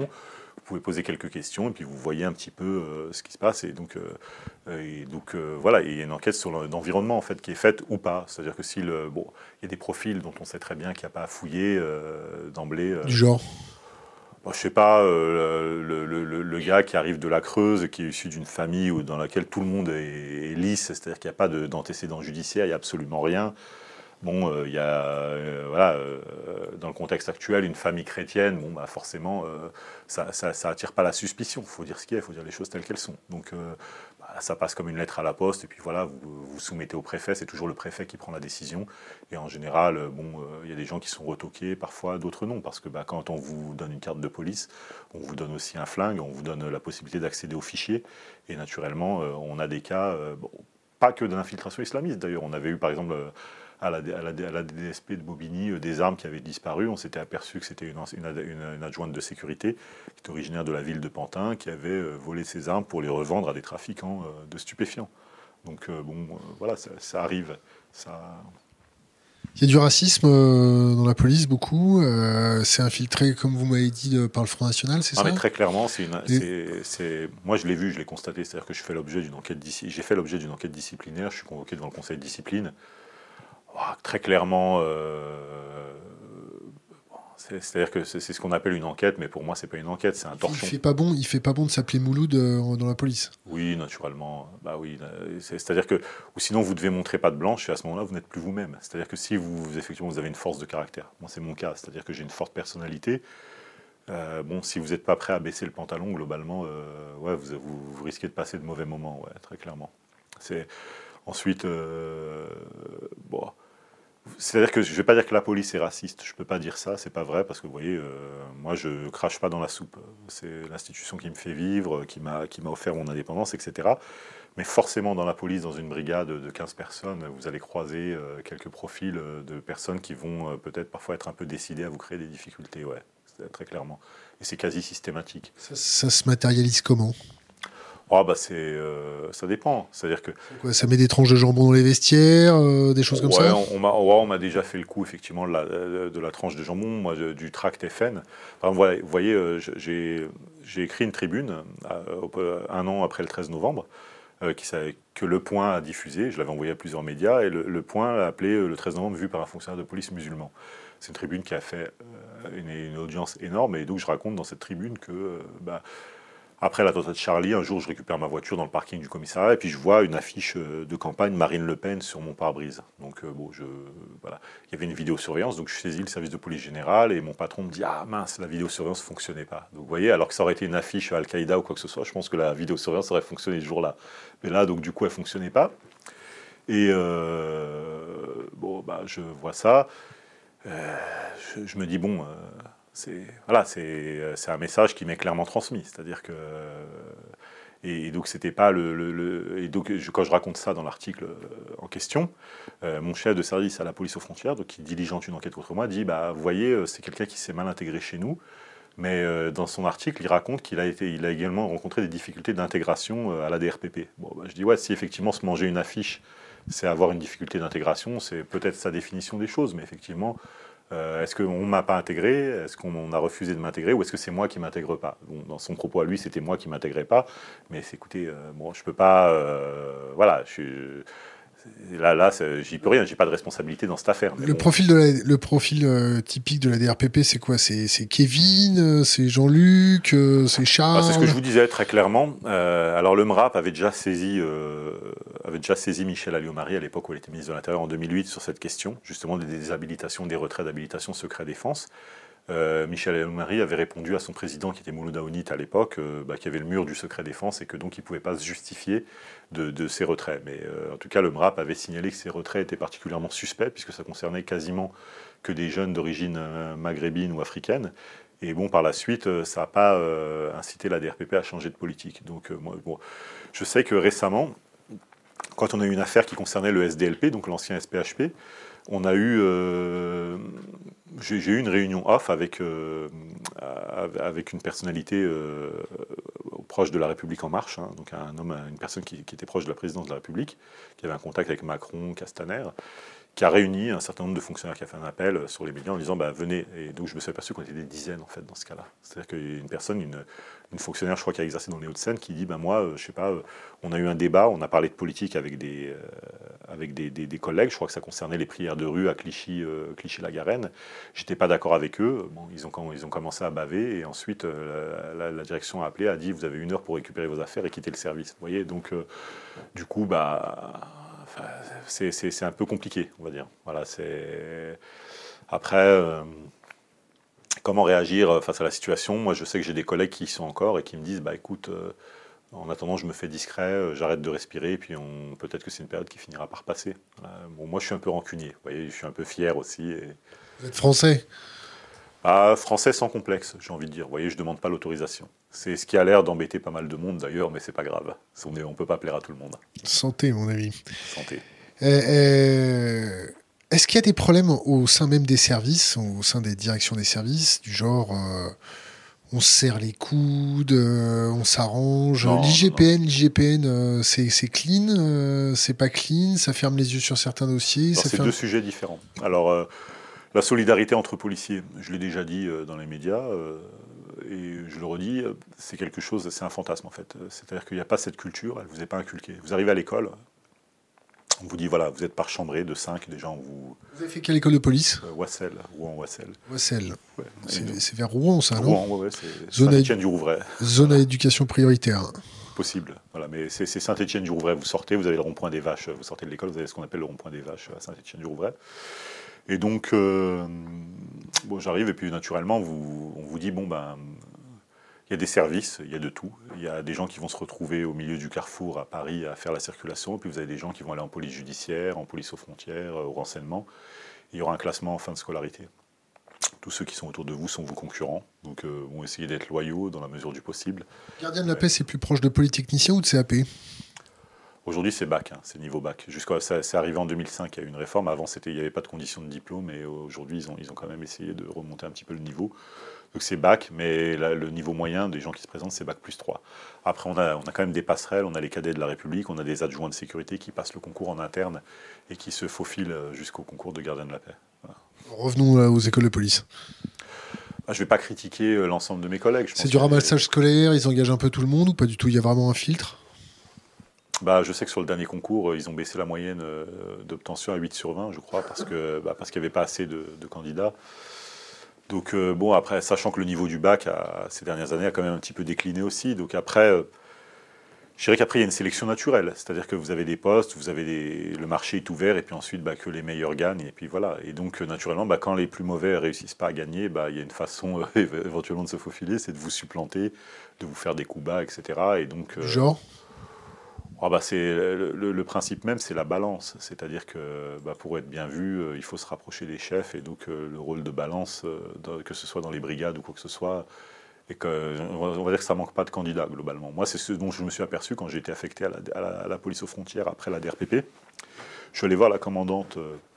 du service, je lui ai dit, écoutez, il y a quelque chose qui me dérange, c'est cette sensation justement d'être épié et que vous soyez informé de tout. Je dis, vous savez, c'est bien euh, de contrôler les choses, mais on est quand même dans un service de police. Les gens sont majeurs, vaccinés, ils sont armés, donc il faut à un moment laisser les gens faire leur vie et essayer de peut-être d'éviter d'être tenu au courant de tout ce qui se dit, tout ce qui se fait. Euh, Ça n'a pas beaucoup d'intérêt. On a tous euh, beaucoup de travail. Occupez-vous donc d'autres choses. Elle l'a reconnu. Elle m'a dit oui, oui, c'est vrai, vous avez raison, mais vous comprenez. euh, oui, mais naturellement, mais après c'est difficile d'être solidaire euh, du reste des collègues quand vous savez, euh, vous repérez assez facilement les deux ou trois personnes qui, euh, bon, euh, par exemple, on en avait un, euh, Mathieu, euh, qui, était un peu trop stupide pour, euh, par exemple, passer les, comment dire, les, qui n'avait pas le niveau intellectuel, si vous voulez, pour passer le- le- le- les examens de brigadier. Donc, globalement, il s'est humilié, il s'est traîné à terre devant la hiérarchie, en se faisant passer pour un bad boy devant le reste de la brigade. Et à la fin, il a réussi à être nommé au choix, c'est-à-dire avec l'appui de la hiérarchie et du syndicat, vous pouvez être nommé au choix et donc être nommé brigadier sans passer les examens. Donc globalement, il y a un peu ça. Bon, ceux qui ne sont pas sur la liste euh, de prétendants à l'avancement, ce qu'ils font, c'est qu'il y en avait une, par exemple, bon, bah, c'était pour poser des vacances. C'est-à-dire que vous posez vos vacances pour être en famille à Noël. Comme il n'y a pas assez de place pour tout le monde, bah, si vous voulez être dans les petits papiers de la hiérarchie, bah, vous plantez deux, trois collègues, vous faites la, la, la hein, clairement, et vous passez euh, devant les autres. Moi, je lis entre les lignes, si vous voulez, j'ai 43 ans, je viens du renseignement, je, je suis quand même bien avisé euh, de la nature humaine on se rend compte que ça se passe comme ça, et donc moi, bon, je discute pas avec eux. J'ai compris leur petit manège, mais bon, je descends pas à ce niveau. Je vais voir la hiérarchie, je leur ai dit, écoutez, j'ai compris ce qui se passait, donc maintenant, si vous voulez jouer à ça avec moi, vous pouvez, et puis à ce moment-là, on se retrouve dans des tranchées euh, face à face, ou si vous voulez, on peut euh, travailler en bonne intelligence. Et puis bon, naturellement, on dit, oui, oui, vous inquiétez pas, on va travailler en bonne intelligence. Bon, et après, j'ai raconté ailleurs euh, ce qu'ils ont essayé de faire par la suite, et naturellement, bon, il y a eu mes ententes. Voilà. Qu'est-ce qui s'est passé par la suite? Bah, naturellement, ils ont convoqué euh, une de mes collègues. Bon, déjà, j'ai découvert du, tractage et de l'affichage à caractère raciste euh, dans, dans- dans l'institution, donc je l'ai signalé à l'IGPN directement. Je n'ai pas signalé à la hiérarchie, parce que ça relève pas de la hiérarchie, euh, ça relève de l'IGPN. Et euh, donc ça, ça m'a été reproché. Ils ont convoqué une collègue et ils ont essayé de me faire accuser de harcèlement, donc ils ont essayé de dealer avec elle pour euh, la faire muter, parce qu'elle était de province. Et donc, et comme elle a eu le bon réflexe de venir me voir et de m'en parler, je l'ai re-signalé à l'IGPN. Voilà. Et puis là, depuis, ils ont essayé de me broyer. hein. Ils ont, ils l'ont broyé elle aussi, d'ailleurs, la pauvre. Donc, d'ailleurs, je tiens à remercier les internautes qui ont contribué à la collecte parce que ça m'a permis de lui envoyer de quoi financer ses frais d'avocat. Voilà. Vous avez euh, une cagnotte? Oui, sur le pot commun, vous mettez soutien à Noam à noir et puis vous la trouvez assez facilement. D'accord. À noir, ça s'écrit? A-N-O-U-A-R, donc soutien aux lanceurs d'alerte. Vous tapez Noam, N-O-A-M, à noir, sur le pot commun et vous la trouvez. Donc j'ai fait une relance euh, hier euh, sur les réseaux sociaux. Bon, il y a eu énormément de relais, etc. Mais euh, on n'a pas réussi à recruter de nouveaux donateurs. J'en ai eu un en 24 heures, donc euh, voilà. Il y en aura peut-être plusieurs après. On espère, on touche du Le suicide dans la police? Bah, Écoutez, oui, bah, c'est un peu le résultat de tout ce que je dénonce avec Vigie depuis, depuis plusieurs semaines. Vigie, syndicat fait, Oui, c'est. Quand Castaner vous dit que Vigie, c'est pas un syndicat C'est un syndicat, on est reconnu légalement comme tel. Après. Vous voyez, M. Castaner dit aussi que Éric Drouet et, Jérôme, et, pardon, et Maxime Nicole sont responsables civilement euh, de l'incendie du Fouquet, c'est qu'ils vont devoir payer. Donc euh, je pense qu'il a mal compris euh, le système, de, le principe de séparation des pouvoirs et peut-être le système législatif français. Et donc, bon, quand il dit que Vigie n'est pas un syndicat, c'est à peu près du même ordre. On est un syndicat, on est ultra minoritaire. On représente exactement 574 fonctionnaires. Comme ça, c'est dit. Quand les gens disent 0,4%, effectivement, on a 150 000 fonctionnaires de police, euh, fonctionnaires euh, pas forcément de police, mais administratifs, etc., au ministère de l'Intérieur. Et nous, on, représente uniquement des fonctionnaires de police et on en représente 574. Donc voilà, après, si dans le grand débat, euh, M. Macron s'avisait de dire au maire d'un village de 600 habitants, non, mais vous, je vous écoute pas, je vous reçois pas, vous représentez personne, oui, ce serait quand même mal reçu. Donc bah, c'est exactement les propos qui ont été tenus par le ministre de l'Intérieur à notre compte, alors que, bon, proportionnellement, par rapport à la population française, on serait plutôt une ville de 100 000 habitants. Euh, je dis ça au hasard, hein, je n'ai pas calculé. Mais euh, bon, voilà, il a estimé que nos positions méritaient de, ne, méritaient pas en tout cas d'être prises en compte, alors qu'on a, euh, si vous surveillez les réseaux sociaux, on a quand même souvent raison depuis le début de ce conflit. Mais on n'a pas, malheureusement, on n'a pas trouvé de terrain d'entente avec le ministère de l'Intérieur. Le suicide des fonctionnaires avec leur arme de service, c'est un appel à l'aide, c'est un geste fort, c'est... Bah, c'est un renoncement à la vie, là, c'est plus un appel à l'aide. C'est-à-dire qu'on a des personnes qui se retrouvent laminées euh, par le système. Moi, je, vous savez, je, suis actuellement en congé longue maladie, donc je, je, vais, on m'impose des convocations chez euh, le médecin euh, divisionnaire et notamment le psychiatre. Et quand je suis allé le voir, il m'a dit, me racontez pas ce qui s'est passé, j'ai vu votre tronche et j'ai tout de suite compris. Vous voyez, donc euh, bon, voilà, ça, vous donne un ordre d'idée. Et euh, donc il me dit, euh, faites attention, vous avez des enfants, vous avez quand même une carrière à mener. Et il me dit, vous savez, moi ça fait des années que je travaille pour la police, que je reçois des fonctionnaires et c'est une machine à broyer les hommes. Il me dit clairement, quand ils vous ont dans le collimateur, ils vous explosent dans tous les sens. Et c'est toujours le même procédé, c'est-à-dire que moi, je me souviens quand je suis arrivé à l'école, j'étais euh, bah, j'étais père d'un enfant. J'avais ma fille qui était bébé. Je sais quand je faisais des tours de stade, je crachais mes poumons, j'avais sa photo, ça m'aidait à, courir, si vous voulez. C'était un peu ma motivation. Il y avait des jeunes collègues qui avaient eux, la pêche, etc., mais qui n'avaient pas forcément les mêmes motivations. Et donc, je me souviens, il y en a un, il s'est acheté une voiture. Tout de suite, on touchait 1300 euros en tant qu'élève gardien d'appel. Lui, 15 euh, 000 euros, il a pris un crédit, une voiture, parce que, bon, voyez, il avait 18 ou 19 ans, il y avait les nanas, etc. Donc, lui, son truc, c'était la voiture. Et un jour, euh, le formateur l'a convoqué, lui a dit Écoute, t'es pas assez bon à l'école, tu comprends, on va peut-être te virer. Là, les larmes ont coulé directement. C'était un robinet, hein. c'était un karcher haute pression. Parce que le mec s'est dit Merde, je me suis endetté, j'ai pris une voiture, etc. le mec s'est projeté, il s'est dit Dans deux semaines, j'achète un appart, et d'un coup, on lui explique que tout peut s'arrêter. Et donc, euh, un fonctionnaire de police, qui est père de famille, une mère de famille, qui a 10 ans d'expérience, qui est endetté, il lui reste 20 ans de traite à payer. On l'a convoqué à l'IGPN, on lui dit oulala, là là, on nous a dit des choses sur vous, c'est pas très bien, vous comprenez, euh, il va falloir être sympa, sinon ça va s'arrêter. Bon ben là, euh, il y en a malheureusement qui, euh, il y en a certains à qui on lui dit pas, à qui on dit pas, il faudrait être sympa. Il y en a certains à qui on dit, bah écoute, on t'aime pas et tu vas dégager.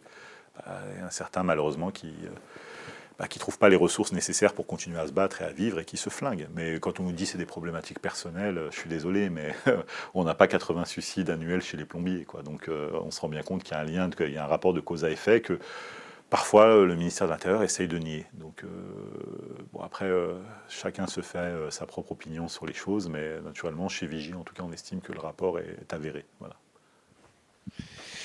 D'ailleurs, j'en profite pour dire que euh, du temps de Manuel Valls au ministère de l'Intérieur, justement, euh, on avait eu quelques idées assez intéressantes où on avait parlé de régionaliser le concours. C'est-à-dire que bon, un, fonctionnaire qui est toulousain, marseillais, quand il travaille, quand il débute sa carrière à Paris, on lui dit bah écoute, Marseille oublie, ou sinon tu peux y repenser, mais dans 10 à 15 ans, peut-être 20 ans. Et à un moment, on s'est dit, bah, ça sert à rien de torturer les gens par plaisir. Euh, bah, un gars qui passe son concours à Besançon, bah, pourquoi est-ce qu'il ne travaillerait pas à Besançon? On peut régionaliser le concours. Il y aura peut-être moins de place, mais au moins, et c'est une idée euh, bah, qui avait germé et qui a été complètement abandonnée. Donc euh, je la remets aujourd'hui un petit peu sur la table en disant bah, pourquoi est-ce qu'on on a ce malin plaisir à torturer des fonctionnaires qui commencent? C'est-à-dire qu'un gars est plein d'énergie, plein d'espoir, plein de conviction. Vous arrivez, il, veut être policier, éventuellement chez lui. Bon, s'il n'est pas assez bon pour être bien classé, retourner chez lui au départ, ou s'il n'y a pas de poste, tout simplement. Il dit, OK, tu vas aller là. Mais au début, c'est la salle de commandement. C'est-à-dire il va passer euh, trois ans au téléphone à recevoir les appels 17. Il va rester à l'accueil du commissariat. Il va rester en garde statique devant un ministère ou devant une ambassade. Pourquoi est-ce qu'on fait ça? Pourquoi est-ce qu'on, d'office, on, part du principe qu'il faut manger son pain noir et qu'il faut tuer la motivation des jeunes recrues? Quel plaisir sadique on éprouve à, faire ce genre de choses. Moi, je l'ai vécu. Hein. Mon premier poste, c'était un poste de garde où on m'a mis euh, au portique et puis il fallait fouiller les sacs à main au portique, etc. aux UE. Et puis à un moment, euh, vous passez des journées de 10 heures comme ça, et puis vous en avez marre, et vous dites merde, j'ai pas choisi le bon taf, éventuellement vous prenez votre mal en patience, mais, mais euh, pourquoi? Pourquoi est-ce qu'on ne met pas ces gens euh, sous tutelle peut-être de personnes gradées, et puis on, pourquoi est-ce qu'on ne les laisse pas exercer le métier qu'elles aiment, tout simplement? Parce qu'un ordre donné doit être exécuté sans être discuté, il faut bien la police, les soumettre. l'armée. On, on, a ce, cette forme de complexe par rapport à l'armée, mais la police, c'est pas une institution militaire. Les gens ont quand même le droit d'être heureux dans leur métier. Vous voyez, quand vous arrivez... Et les gens sont heureux à l'armée. Hein sans doute plus qu'en police, je pense, parce qu'on est moins concerné par, par, le suicide, même si ça existe, puisque on a eu un suicide lundi dernier d'une d'une militaire originaire de Nouvelle-Calédonie qui était présente à Roissy pour une opération Sentinelle et qui s'est suicidée dans sa chambre, paix à son âme et condoléances à sa famille. Bon, Castaner, c'est un bon ministre, c'est pas un bon ministre, il gère bien la sûreté de l'État, la sécurité publique. Euh, bah écoutez, euh, c'est un bon ministre ou pas, j'en sais rien. Je ne suis pas président de la République, je ne suis pas Premier ministre, donc on va rester modeste. Après, euh, ce que je peux dire, c'est que c'est certainement pas un technicien de la sécurité. Bon, je pense que l'homme euh, de l'ombre, c'est Laurent Nunez, hein, très clairement, qui reste assez souvent silencieux. Donc je pense que les rôles sont bien répartis, c'est-à-dire que Monsieur Il y en a qui va en boîte de nuit et l'autre qui fait le boulot. Bah, écoutez, Il y en a un qui joue au poker et l'autre qui fait le boulot, c'est ça? Oh, Je ne me permettrai pas ce genre d'illustration, mais en tout cas, très clairement, en tout cas, sauf mes, euh, méprises de ma part, mais je pense que en fait, on est plus dans la stratégie politique qu'autre chose. C'est-à-dire que si vous analysez euh, la situation des 15 dernières années, à chaque fois qu'on a positionné euh, un jeune loup au poste de ministre de l'Intérieur, c'était un présidentiable par la suite. Donc je pense qu'Emmanuel Macron a bien compris qui, qui, devait positionner ou pas à ce poste. Donc on a eu Gérard Collomb, qui a priori n'était pas partant pour la présidentielle de 2022 dans un premier temps qui s'est retiré et ensuite ça a été quand même, je pense, une énigme assez difficile à résoudre pour euh, la majorité, savoir qui on pouvait placer au, poste, euh, à ce poste. Et a priori, c'était, euh, il n'était pas envisageable de placer quelqu'un d'autre que, M. Castaner, qui était quand même un fidèle lieutenant d'Emmanuel Macron. Mais par contre, il n'avait pas la technicité nécessaire, donc il lui a été adjoint un, haut fonctionnaire qui a choisi de franchir le pas, de s'ériger en secrétaire d'État. Et le tandem, euh, sur le papier, avait l'air de, bien fonctionner. Mais euh, naturellement, en pratique, euh, avec la crise des Gilets jaunes, ce qu'on a appelé la purge aussi, hein, qui était une crise de banlieue. En 2008, non? Non, la purge, c'était juste à la nomination, là, en novembre dernier, après le jour d'Halloween, en octobre, le 29 octobre. Ah, le, canular c'était pas un canular, ça a été suivi de faits quand même. Hein, donc, Quel type de faits En banlieue, des voitures incendiées, etc. Hein. ça n'a pas été suivi comme ça aurait pu l'être, mais en tout cas. La purge, c'était il fallait se faire un flic pendant la nuit ou un truc comme ça Oui, voilà, il y avait un appel euh, au meurtre, etc. Donc, euh, à l'émeute, en tout cas, à l'insurrection des banlieues. Et donc, euh, ça n'a pas été. bon, les attentats, Strasbourg, etc. Donc, ça n'a pas été une mince affaire à gérer. Et une réactivité qui a quand même été. Bon, qui a été ce qu'elle a été, quoi, mais du point de vue de la gestion des dispositifs de sécurité, l'affaire Benalla, etc., je pense que le bilan aujourd'hui est plutôt un bilan catastrophique. J'en suis assez triste pour euh, Laurent Nunez, qui est quelqu'un que j'estime beaucoup, mais il a fait le choix de. les partis, euh, au début de sa carrière, étaient contrôleurs des impôts, aujourd'hui, il est secrétaire d'État, donc je pense qu'il a fait un bon choix de carrière. Mais euh, effectivement, j'ai envie de dire que bon, le, bilan étant ce qu'il est, je pense que. Tout le monde s'est posé la question de savoir si on pouvait faire pire que François Hollande en termes de, de, bilan présidentiel, et je crois que Aujourd'hui, on n'en est pas loin, ou sinon, peut-être que le cap est franchi. Comment vous expliquez qu'il n'y ait pas eu un attentat terroriste sur euh, les Gilets jaunes? Je pense que les, islamistes ne sont pas euh, forcément les imbéciles qu'on croit, c'est-à-dire des gars qui se baladent à dos de chameaux avec des babouches et, des djellabas. Je pense qu'ils observent la, situation politique et ils se rendent bien compte qu'un attentat terroriste aujourd'hui, ça pourrait fédérer la population française contre l'islamiste. D'ailleurs, sans même, sans même qu'il y ait d'attentat, il y en a eu, ça reste des, attentats, on va dire, c'est pas des attentats de grande ampleur, mais il y en a eu quelques-uns. Mais on, se rend bien compte que le, système médiatique et politique essaye de fédérer les Français contre les musulmans. on a eu l'affaire du hijab de Décathlon, on a eu cette jeune fille voilée qui a postulé à. Vous voyez, ça, ça devient des affaires d'État alors que c'est des trucs complètement ridicules au départ. Pour ou contre la burqa? Moi, je suis contre, c'est interdit par la loi, donc naturellement, je suis contre. ça, sans réserve. Mais, euh... femme est voilée Ah non, pas du tout, non, non, non, non. non. Euh, mes filles, je suis papa de deux filles également, et je respecterai toujours leur liberté, je peux pas les, Mais en tout cas, moi, je, non, je pense que le voile aujourd'hui en France, c'est la mort sociale. Très clairement, le niqab, n'en parlons même pas. C'est c'est être hors la loi et c'est une situation de mort sociale avérée. Donc, euh, non, non, c'est. Moi, vous savez, euh, on m'a inculqué le respect de la France, de ses valeurs. Et je ne prends pas la liberté comme justement une, l'autorisation d'offenser, si vous voulez. Donc la France est un pays euh, multimillénaire, une culture multimillénaire. Et quand mes parents sont arrivés, ils sont arrivés, c'était l'exil économique, mais aussi l'exil politique. Et quelque part, euh, donc euh, moi je suis pas arrivé, je suis né en France, mais on n'est pas arrivé en terrain conquis. On a bien compris qu'il y avait des codes et que d'ailleurs je ne vois pas l'intérêt aujourd'hui d'aller agresser, je dirais, l'opinion publique en se baladant de là-bas ou quoi que ce soit. Quoi. Je, si vous voulez, quand, j'ai fait l'interview pour le média, euh, eu, j'ai eu énormément de messages d'encouragement de la part de franco-français, de français de souche si je puis me permettre, mais également de français d'origine africaine, maghrébine. Et j'ai eu des messages extrêmement agressifs aussi que j'ai publiés sur Twitter de gens qui disaient, euh, pour qui, euh, bizarrement, il y avait des termes qui étaient employés traître. Un Français d'origine maghrébine qui s'engage pour la France, pour la police française, c'est un traître je ne vais pas dire que j'aurais aimé débattre avec ces personnes, elles ne m'intéressent pas parce que le niveau est trop bas, mais euh, c'est quand même assez inquiétant qu'il y ait des personnes aujourd'hui qui vivent en France, qui parlent français, qui écrivent français, et qui considèrent que s'engager euh, pour la France aujourd'hui est un acte de traîtrise. Donc je pense que la France, de toute façon, devra tôt ou tard s'occuper euh, de ce problème. C'est-à-dire. Comment? Ben, je dirais pour tout le monde. À un moment, moi j'avais proposé pour ce qui, est, ce qui était des personnes condamnées pour dans le cadre d'actes terroristes la, déchéance de nationalité.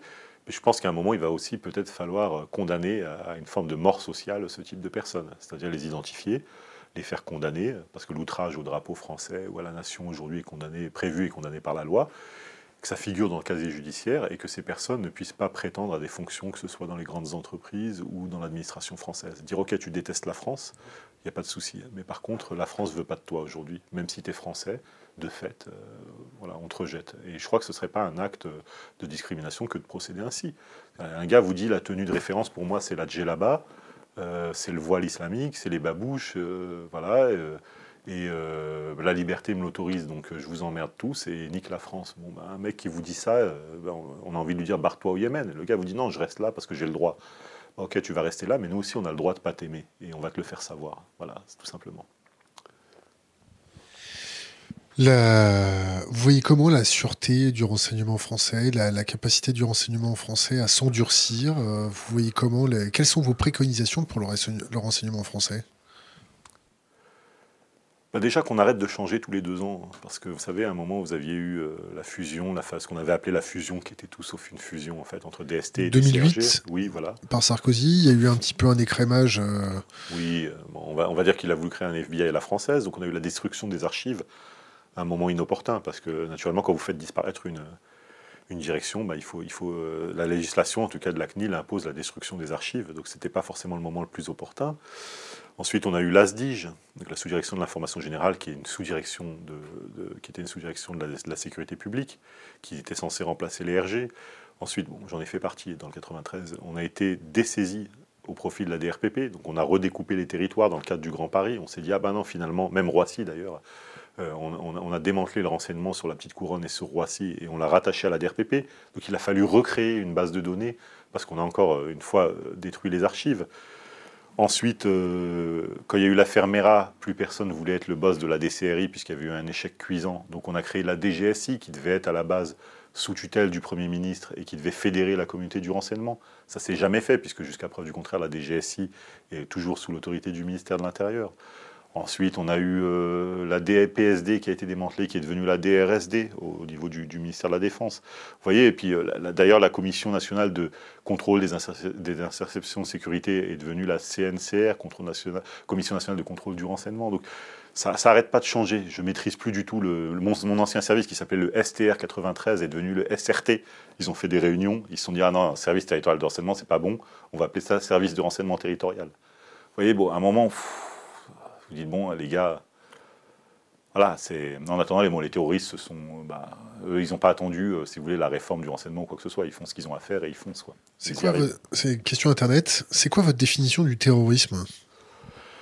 Alors. Euh, la, définition, euh, elle a évolué ces dernières années. Bon, la mienne, elle n'est pas très intéressante, mais le terrorisme, si vous voulez, c'était au tout départ un acte de tuerie de masse qui générerait un nombre de victimes important et qui comporterait une dimension de revendication politique. Voilà, c'était un petit peu. donc, il, fallait qu'il y ait un nombre important de victimes, une revendication politique et une diffusion importante du point de vue de la communication, justement, de cet acte la guerre en euh, Irak, c'est du terrorisme La guerre en Irak, c'est-à-dire. Euh, Bush qui dit on va aller sauver les petites filles, euh, on va apporter la démocratie. J'en sais rien, moi je ne suis pas spécialiste de, politique internationale et encore moins en matière de géopolitique, mais effectivement, bon.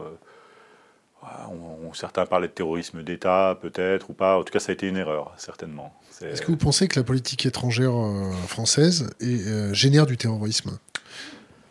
En tout cas, pour ce qui est du terrorisme qui nous a frappé, euh, je ne pense pas, parce que la France, à l'époque, s'était opposée à l'invasion de l'Irak. Donc, quelque part, on a été les victimes de, la politique guerrière de, l'administration Bush. De nos alliances? À l'époque, on n'était pas alliés, euh, bien au contraire. Après, par la suite, il y a eu des compromissions qui, se sont faites. En tout cas, là, euh, pour le coup, les Français, on n'a rien à voir dans la destruction de l'Irak. Après, bon, à l'époque de M. Sarkozy, on s'est aventuré en Libye on n'a pas été forcément ciblé par, euh, le terrorisme libyen. On n'en a pas vraiment subi les conséquences, mais euh, ça a été un désastre, effectivement. Ça a été euh, démanteler des États bon, qui étaient ce qu'ils étaient, c'est-à-dire des dictatures laïques, communistes, parce que le parti basse irakien et syrien sont d'inspiration communiste. Hein. Euh, au profit justement de théologies euh, islamistes qui ont persécuté les chrétiens d'Orient, qui ont massacré les minorités, etc. Ça a été une erreur, on ne peut pas dire le contraire aujourd'hui. Maintenant, euh, si vous voulez, moi, dans ma position, bah, mon boulot, c'est de quadriller le territoire français, de déterminer le niveau des menaces. Ça l'est plus aujourd'hui, hein. c'est plus mon boulot, c'est le boulot d'autres personnes. Est-ce que quand vous travaillez dans, ce type d'activité, est-ce que pour vous, les flux migratoires représentent une porte d'entrée, un risque bah, je ne peux pas vous dire le contraire, parce que si vous prenez l'attentat du 13 novembre, on avait quand même deux, terroristes, deux kamikazes, c'est-à-dire les deux premiers du Stade de France qui, étaient euh, des, réfugiés euh, irakiens euh, munis de faux passeports syriens. Donc on ne peut pas dire que ça n'existe pas. Mais je sais qu'à un moment, on avait ce qu'on appelle le dispositif Frontex, qui était un dispositif de coopération internationale qui visait justement à contrôler les entrées, de, les afflux de migrants aux portes de l'espace Schengen. Bon, ça, c'est quelque chose aussi qui a été démantelé faute de moyens hein, à un moment. Euh, et euh, bon, c'était quand même pas mal de, au moins de pouvoir identifier, signaliser justement toutes les arrivées. Quand on a eu ce genre, par exemple, d'événements, bah, on pouvait savoir à quel moment et par où les personnes étaient arrivées. Là, c'était quand même un petit peu plus difficile. Autre question Internet. Euh, y a-t-il un avenir dans la police quand on est musulman? Aujourd'hui, pour ce qui est des services spécialisés, je ne le pense pas à moins d'être. Euh, si vous voulez, on aura toujours besoin de caution. Donc il y a toujours quelques, quelques maghrébins qui vont persister, qui vont se maintenir dans les services de renseignement, moyennant euh, compromission. Euh, qui est-ce qui disait C'était pas Hortefeux qui disait un truc là-dessus, là, Je sais pas. Oui, que c'est quand il y en a, quand il y en a un, ça va. C'est quand il y en a beaucoup qu'il y a des problèmes. Ah, est-ce que lui c'est un bon arabe et l'autre c'est un mauvais arabe? Non, c'est pas lui qui disait il avait, ça. Il avait tenu. En fait, il avait, on lui avait présenté un, un militant, je crois que c'était en Auvergne, et il avait dit euh, effectivement, il euh, n'y a pas de problème, c'est quand il y en a un, ça va encore, c'est quand il y en a beaucoup qu'il y a des problèmes. Et il avait été condamné justement par le MRAP, euh, en première instance en tout cas, il avait été condamné en première instance et je crois relaxé en appel pour ses propos. Donc je pense que c'est pas une question de nombre, je crois que c'est. Bon, je crois qu'aujourd'hui, très clairement, si vous voulez, c'était un peu une caricature de la police. Quand vous étiez arabe, vous parliez arabe. Euh, pas plus tard qu'hier, j'ai reçu un appel d'un jeune policier qui sortait d'école et qui m'a dit Ah, je vous ai vu euh, dans les médias, j'aimerais faire comme vous, qu'est-ce que vous me conseillez, etc. Je l'ai motivé. Moi, je ne veux pas être, euh, vous voyez, propager des ondes négatives en disant Mais non, etc. Faut pas être amer. Je lui dis bah, Vas-y, fonce, fais ta carrière, etc. Mais je lui dis Par contre, ne pense pas que le fait d'être d'origine maghrébine ou ou de, baragouiner un petit peu le langage, le dialecte maghrébin, va te permettre comme ça d'entrer par la grande porte dans les services de renseignement. C'est pas ce qui est demandé. Et euh, donc je lui ai expliqué un petit peu les objectifs, et puis je lui ai, je, lui demandé de, faire preuve d'un peu de modestie, c'est-à-dire de faire son boulot de, gardien de la paix stagiaire, de prendre connaissance de l'environnement, du territoire, et ensuite d'aller proposer ses services à la, première occasion. Voilà, mais après, à terme, euh, si vous voulez, euh, il faut faire tomber les tabous. C'est-à-dire que moi, je ne suis pas contre le fait qu'on se serve de moi, mais par contre, euh, il faut que ce soit dit, très clairement. Vous voyez, il ne faut pas endoctriner les gens en leur disant, mais vous êtes français, vous êtes patriote, vous êtes policier, vous faites partie d'une institution qui est noble. Et on vous utilise à votre insu et on vous jette comme une vieille chaussette. Ce n'est pas euh, l'objectif. À la limite, euh, si demain on dit bah, on a besoin de traducteurs parce que voilà, on n'a personne, on a besoin de ci ou de ça. D'ailleurs, vous avez vu, je ne suis pas un très bon traducteur, je ne savais pas comment on disait plongeur en dialecte oriental. Oui, parce que ce n'est pas votre langue, ça. Égyptien, euh, l'arabe littéraire. Non, c'est une langue d'adoption, mais euh, dans laquelle je me débrouille pas mal, si vous voulez. Si c'est une langue d'adoption, c'est parce que vous avez fait de l'endurance euh, sur le. On avait, on avait un petit peu des, personnes de communauté égyptienne, on avait des diplomates, parfois aussi de. Par exemple, j'ai rencontré l'imam Tamimi, qui était l'imam de, Jérusalem. J'ai rencontré le, également le, le, curé de Gaza également, vous voyez, euh, Manuel Moussalam, euh, qui est euh, donc j'ai rencontré pas mal de monde. Donc parfois, le fait de pouvoir échanger, ne serait-ce que des politesses en dialecte moyen-oriental, ça, crée une forme de, c'est pas de l'instrumentalisation, hein, mais ça crée une forme de sympathie naturelle. Après, avec les, les, monarchies du Golfe, une fois, on m'a présenté un ambassadeur. je ne vais pas citer le pays, mais d'une dire d'une pétromonarchie du Golfe. Et qui représente bien le droit des femmes, c'est ça? Oui, entre autres. Bon, en tout cas, qui essayait au moment des printemps arabes, de renvoyer une image de modernisme, etc. Et une personne me présente, un, intermédiaire, en disant bah, Voyez, euh, monsieur Noam Anwar, euh, du, euh, ce qu'ils appellent le ministère de l'Intérieur, Wazil al il me présente. et moi, je lui dis Matchalfin, Ahlan wa Charafna honoré. le mec me regarde avec un air méprisant, il se barre. Donc en fait, euh, après j'en ris avec un ami. Je dis mais pourquoi il s'est comporté comme ça? Il dit parce que tu as parlé en arabe, tu as le teint mat, pour lui ça suffit. Pour lui, tu un larbin, euh, ça l'intéresse pas. Il dit ne jamais faire ça avec les pétromonarchies, il faut parler français, parce anglais. Parce que c'est des sémites, c'est ça? Non, parce qu'en fait, pour eux, si vous voulez, on est un peu les Roms, de, les, Maghrébins sont un peu les Roms de, du monde arabe, si vous voulez. Donc, euh, globalement, il se dit, ah, bah, si c'est un arabe, il ne doit pas être vraiment important. Voilà, donc il s'est barré parce qu'il s'est dit, bah, naturellement, euh, ils sont un peu complexés par, euh, vous savez, par, par, leur, euh, au-delà de leur statut, de leur richesse. C'est des personnes qui, qui, qui, ont quand même une forme de complexe d'infériorité. Donc, ils préfèrent les blonds aux yeux bleus. Puis là, ils s'humilient, ils sourient, ils, font, ils sont mielleux. Mais bon, là, vous, le mec m'a complètement méprisé.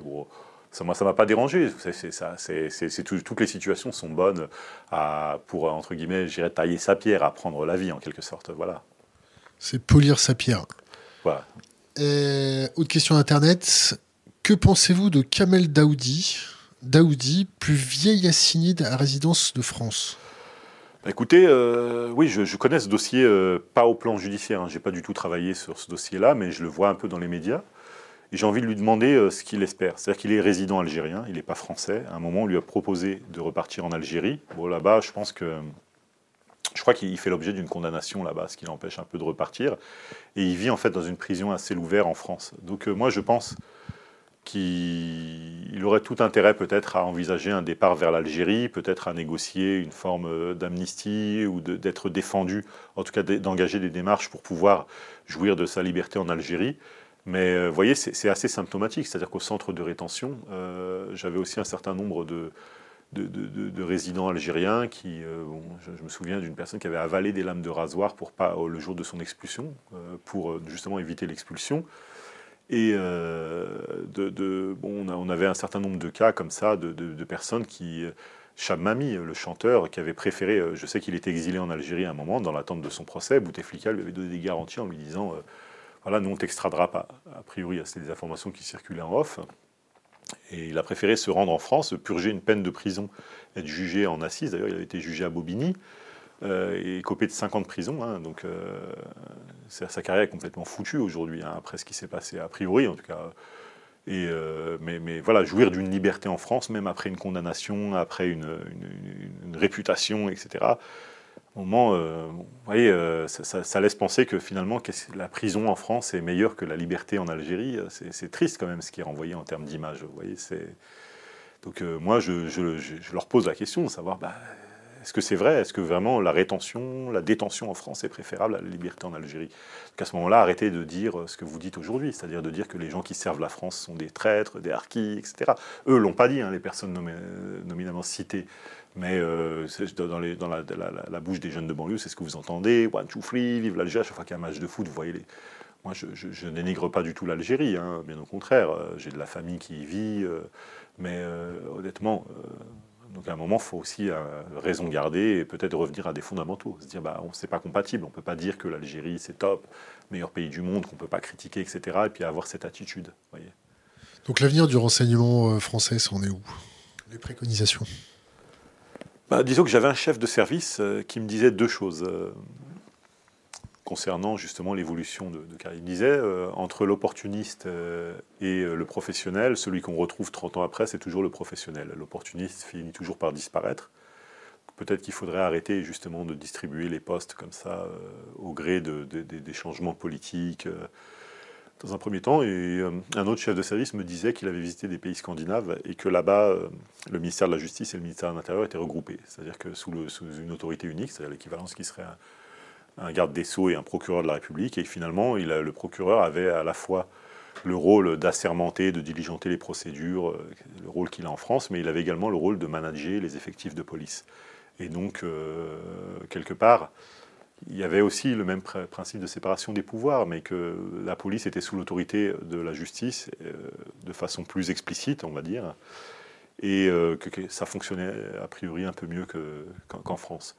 Donc, euh, moi, je ne suis pas partisan, pourtant c'est le, fonctionnaire du renseignement, l'ancien fonctionnaire du renseignement qui vous dit, mais des mesures administratives. Vous voyez, en ce moment, on a un débat sur le fichier des interdits de manifestation, etc. Moi, je ne comprends pas cette obsession qu'on a depuis quelques mois. Ça avait été le cas pour la loi euh, Colomb, justement, de, vouloir échapper aux, dispositions euh, des procureurs et des magistrats. C'est-à-dire de, laisser les préfets, en toute autonomie, prendre des mesures à l'encontre de, personnes, c'est-à-dire des mesures de restriction de liberté, euh, sans passer par la justice. Vous voyez, on parlait par exemple pour la loi. cette loi, cette fameuse loi qui concerne les manifestants, on vous dit oui, mais ça va être super parce que les, les préfets vont pouvoir décider justement de, mesures qui vont permettre euh, de, pouvoir contrôler les sacs des gens avec leur assentiment. Mais ça, ça existe déjà. Moi, si j'appelle, demain, je suis chef d'un dispositif d'ordre public, J'appelle le parquet. Je dis écoutez, on a un risque pour samedi sur une manifestation. Est-ce que vous pouvez nous formuler une réquisition pour contrôler les sacs des usagers à l'entrée des Champs-Élysées? Euh, Jamais le procureur de la République va vous refuser la réquisition. Pourquoi est-ce qu'aujourd'hui on veut se passer du partenariat justement des magistrats pour pouvoir agir en autonomie? Bah, bah, parce que les préfets sont sous l'autorité peut-être du ministre de l'Intérieur, qui sont nommés par le ministre de l'Intérieur, et donc on veut tout contrôler. Et moi, j'ai pas cette obsession euh, à titre personnel, peut-être parce que je suis pas gradé, mais j'ai pas cette, cette, obsession du pouvoir, de vouloir contrôler les choses, décider de tout en toute autonomie. Euh, c'est là, on s'éloigne de cette vision justement du service public. Euh, de la sécurité de, nos concitoyens. Là, vous voyez, c'est des, des, gens qui se regardent un peu dans le nombril. Et je ne suis pas partisan de, ce type de procédé, mais malheureusement, les lois sont votées. Et euh, bah, après, il y, a une dimension irréversible hein, dans, l'adoption de ces textes. Le, ramassage scolaire qui est effectué euh, par la surveillance de masse, vous y croyez? Vous y croyez pas euh, pour gérer les questions de terrorisme? C'est-à-dire, qu'est-ce que vous appelez L'interception de masse. je crois que. En fait. Au détriment du renseignement humain. Je crois qu'on a une culture euh, de la réactivité, vous savez, de la communication. Hein. C'est ce qu'on disait tout à l'heure quand vous me parliez du ministre de l'Intérieur. C'est-à-dire que bon, quand on a des attentats, bah, il faut réagir, il faut fermer cinq ou six mosquées, euh, il, faut, euh, il faut assigner des gens à résidence, il faut interpeller des personnes dans les filières et puis les faire comparaître devant la justice, parce que le, le peuple réclame justice, réclame vengeance, et donc bah, on va réchauffer des vieux dossiers, etc. Mais, et ça masque finalement notre inefficacité et l'inaptitude peut-être qu'ont eu certains services à prévenir justement ces agissements. Donc, euh, après, euh, forcément, il y a des dommages collatéraux. Euh, le musulman est un bon client parce qu'au plan communautaire, franchement, les responsables musulmans n'ont pas du tout les épaules pour, défendre d'un point de vue judiciaire et juridique les intérêts de, leur communauté en admettant qu'elle existe. Parce que moi, je ne sais pas, euh, sociologiquement, je serais censé appartenir à la communauté musulmane, mais je ne sais pas ce que c'est, si vous voulez. Jamais, euh, quand j'étais étudiant et je galérais, il y a un type qui m'a dit Je suis le responsable de ta communauté, puis je vais t'aider à finir tes études. Tiens, voilà un chèque. Ça ne m'est pas arrivé. Quand je me retrouve dans mes galères administratives, pourtant pour avoir lutté contre le racisme anti-musulman, j'ai jamais été contacté par, euh, par, bien au contraire, euh, jamais été contacté par des responsables musulmans et bien au contraire, euh, la plupart ont plutôt coupé les liens. On a au CFCM un, vieux, un serpent de mer là qui, qui est chargé de la lutte contre l'islamophobie. Je l'ai appelé. Je lui ai dit tiens, ben voilà, j'ai dénoncé le racisme anti-musulman au centre de rétention. Est-ce que je peux avoir un communiqué de solidarité du CFCM Allez là, voilà, les faits sont là, il y a des photos, etc. C'est incontestable. Le type me dit ah, c'était Bruno Leroux à l'époque je vois le ministre de l'Intérieur demain après-midi, je lui en parle. Je lui dis non, non, non, c'est pas ce que je te demande. Je te demande de rédiger un communiqué écrit et de le diffuser. Je veux pas. Après, si tu veux parler au ministre de l'Intérieur demain après-midi, tu lui parles, il n'y a aucun souci. Il me dit bah vas-y, est-ce que tu peux, je te donne mon mail, tu m'envoies les éléments par mail et, euh, et puis euh, je les étudie et je rédige le communiqué. Je pense que ça doit faire quelque chose comme deux ans et demi à peu près que j'attends le communiqué. Quand on va apprendre l'arabe en mosquée, euh, c'est normal qu'on se fasse un peu épier euh, par les services de renseignement ou pas Quand on veut apprendre l'arabe dans les mosquées, bon, je pense pas que je pense pas que les services de renseignement épient euh, les gens qui vont apprendre l'arabe dans les mosquées. Non, je, ne pense pas que ce soit parmi leurs préoccupations. Si vous voulez, les mosquées, ça a été une culture pendant les années 90, pendant toute la période GIA, etc. On avait des personnes qui se radicalisaient dans les mosquées, donc il y avait des surveillances qui étaient effectuées dans les lieux de culte, mais aujourd'hui tout le monde avec caméra? Est-ce qu'on a déjà monitoré des caméras euh, dans les mosquées? Je crois pas, non. non je pense que c'est les, sources humaines qui vont, qui écoutent. À la limite, si vous voulez euh, verrouiller le truc euh, pour donner un peu de cohérence, parce que la cible est importante, vous mettez trois ou quatre sources humaines qui se connaissent pas naturellement en, aveugle, et puis vous faites enregistrer. vous, bon, éventuellement parfois il y a peut-être des photos qui sont prises avec les smartphones, etc. Mais sonoriser, caméra, etc. Je pense pas. Je, ah, moi, après une fois, j'ai eu un responsable de mosquée qui m'a appelé après euh, ma période de renseignement, qui me dit voilà, euh, j'ai peur qu'on me soupçonne, etc. Moi, je suis transparent euh, vis-à-vis des pouvoirs publics. Qu'est-ce que je peux faire? Je lui dis bah, t'installes la vidéosurveillance dans ta mosquée, tu sonorises toi-même ta mosquée. Chaque prêche du vendredi, tu le consignes en vidéo et en sono et tu l'envoies toi-même à la préfecture. Comme ça, c'est une preuve de transparence. C'est pas la peine. Autorisé par la loi, ça?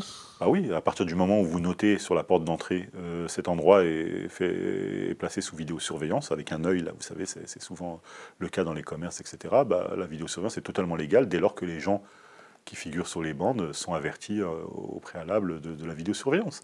je dis, bah, pourquoi euh, Tu la diffuses sur Internet, tu crées un site, et puis voilà, euh, euh le nom en direct. Éventuellement, tu la mets à disposition de la préfecture, tu préviens, et puis voilà. Et comme ça, bah, il n'y a pas d'ambiguïté. Si quelqu'un, un jour, un service de renseignement dit oui, euh, tu as appelé à la haine ou quoi que ce soit, bah, tu dis quelle date, quel instant, bah, voilà. on repasse les bandes. Mais si vous êtes toujours dans la dissimulation, dans l'à peu près, dans la crainte, bah, à ce moment-là, il n'y aura jamais d'émancipation. Mais après, bon, comme je vous dis, c'est des gens, la plupart du temps, qui ne sont pas vraiment à la hauteur euh, de, leur mission, hein, très objectivement. Qu'est-ce que vous pensez de Tariq Ramadan?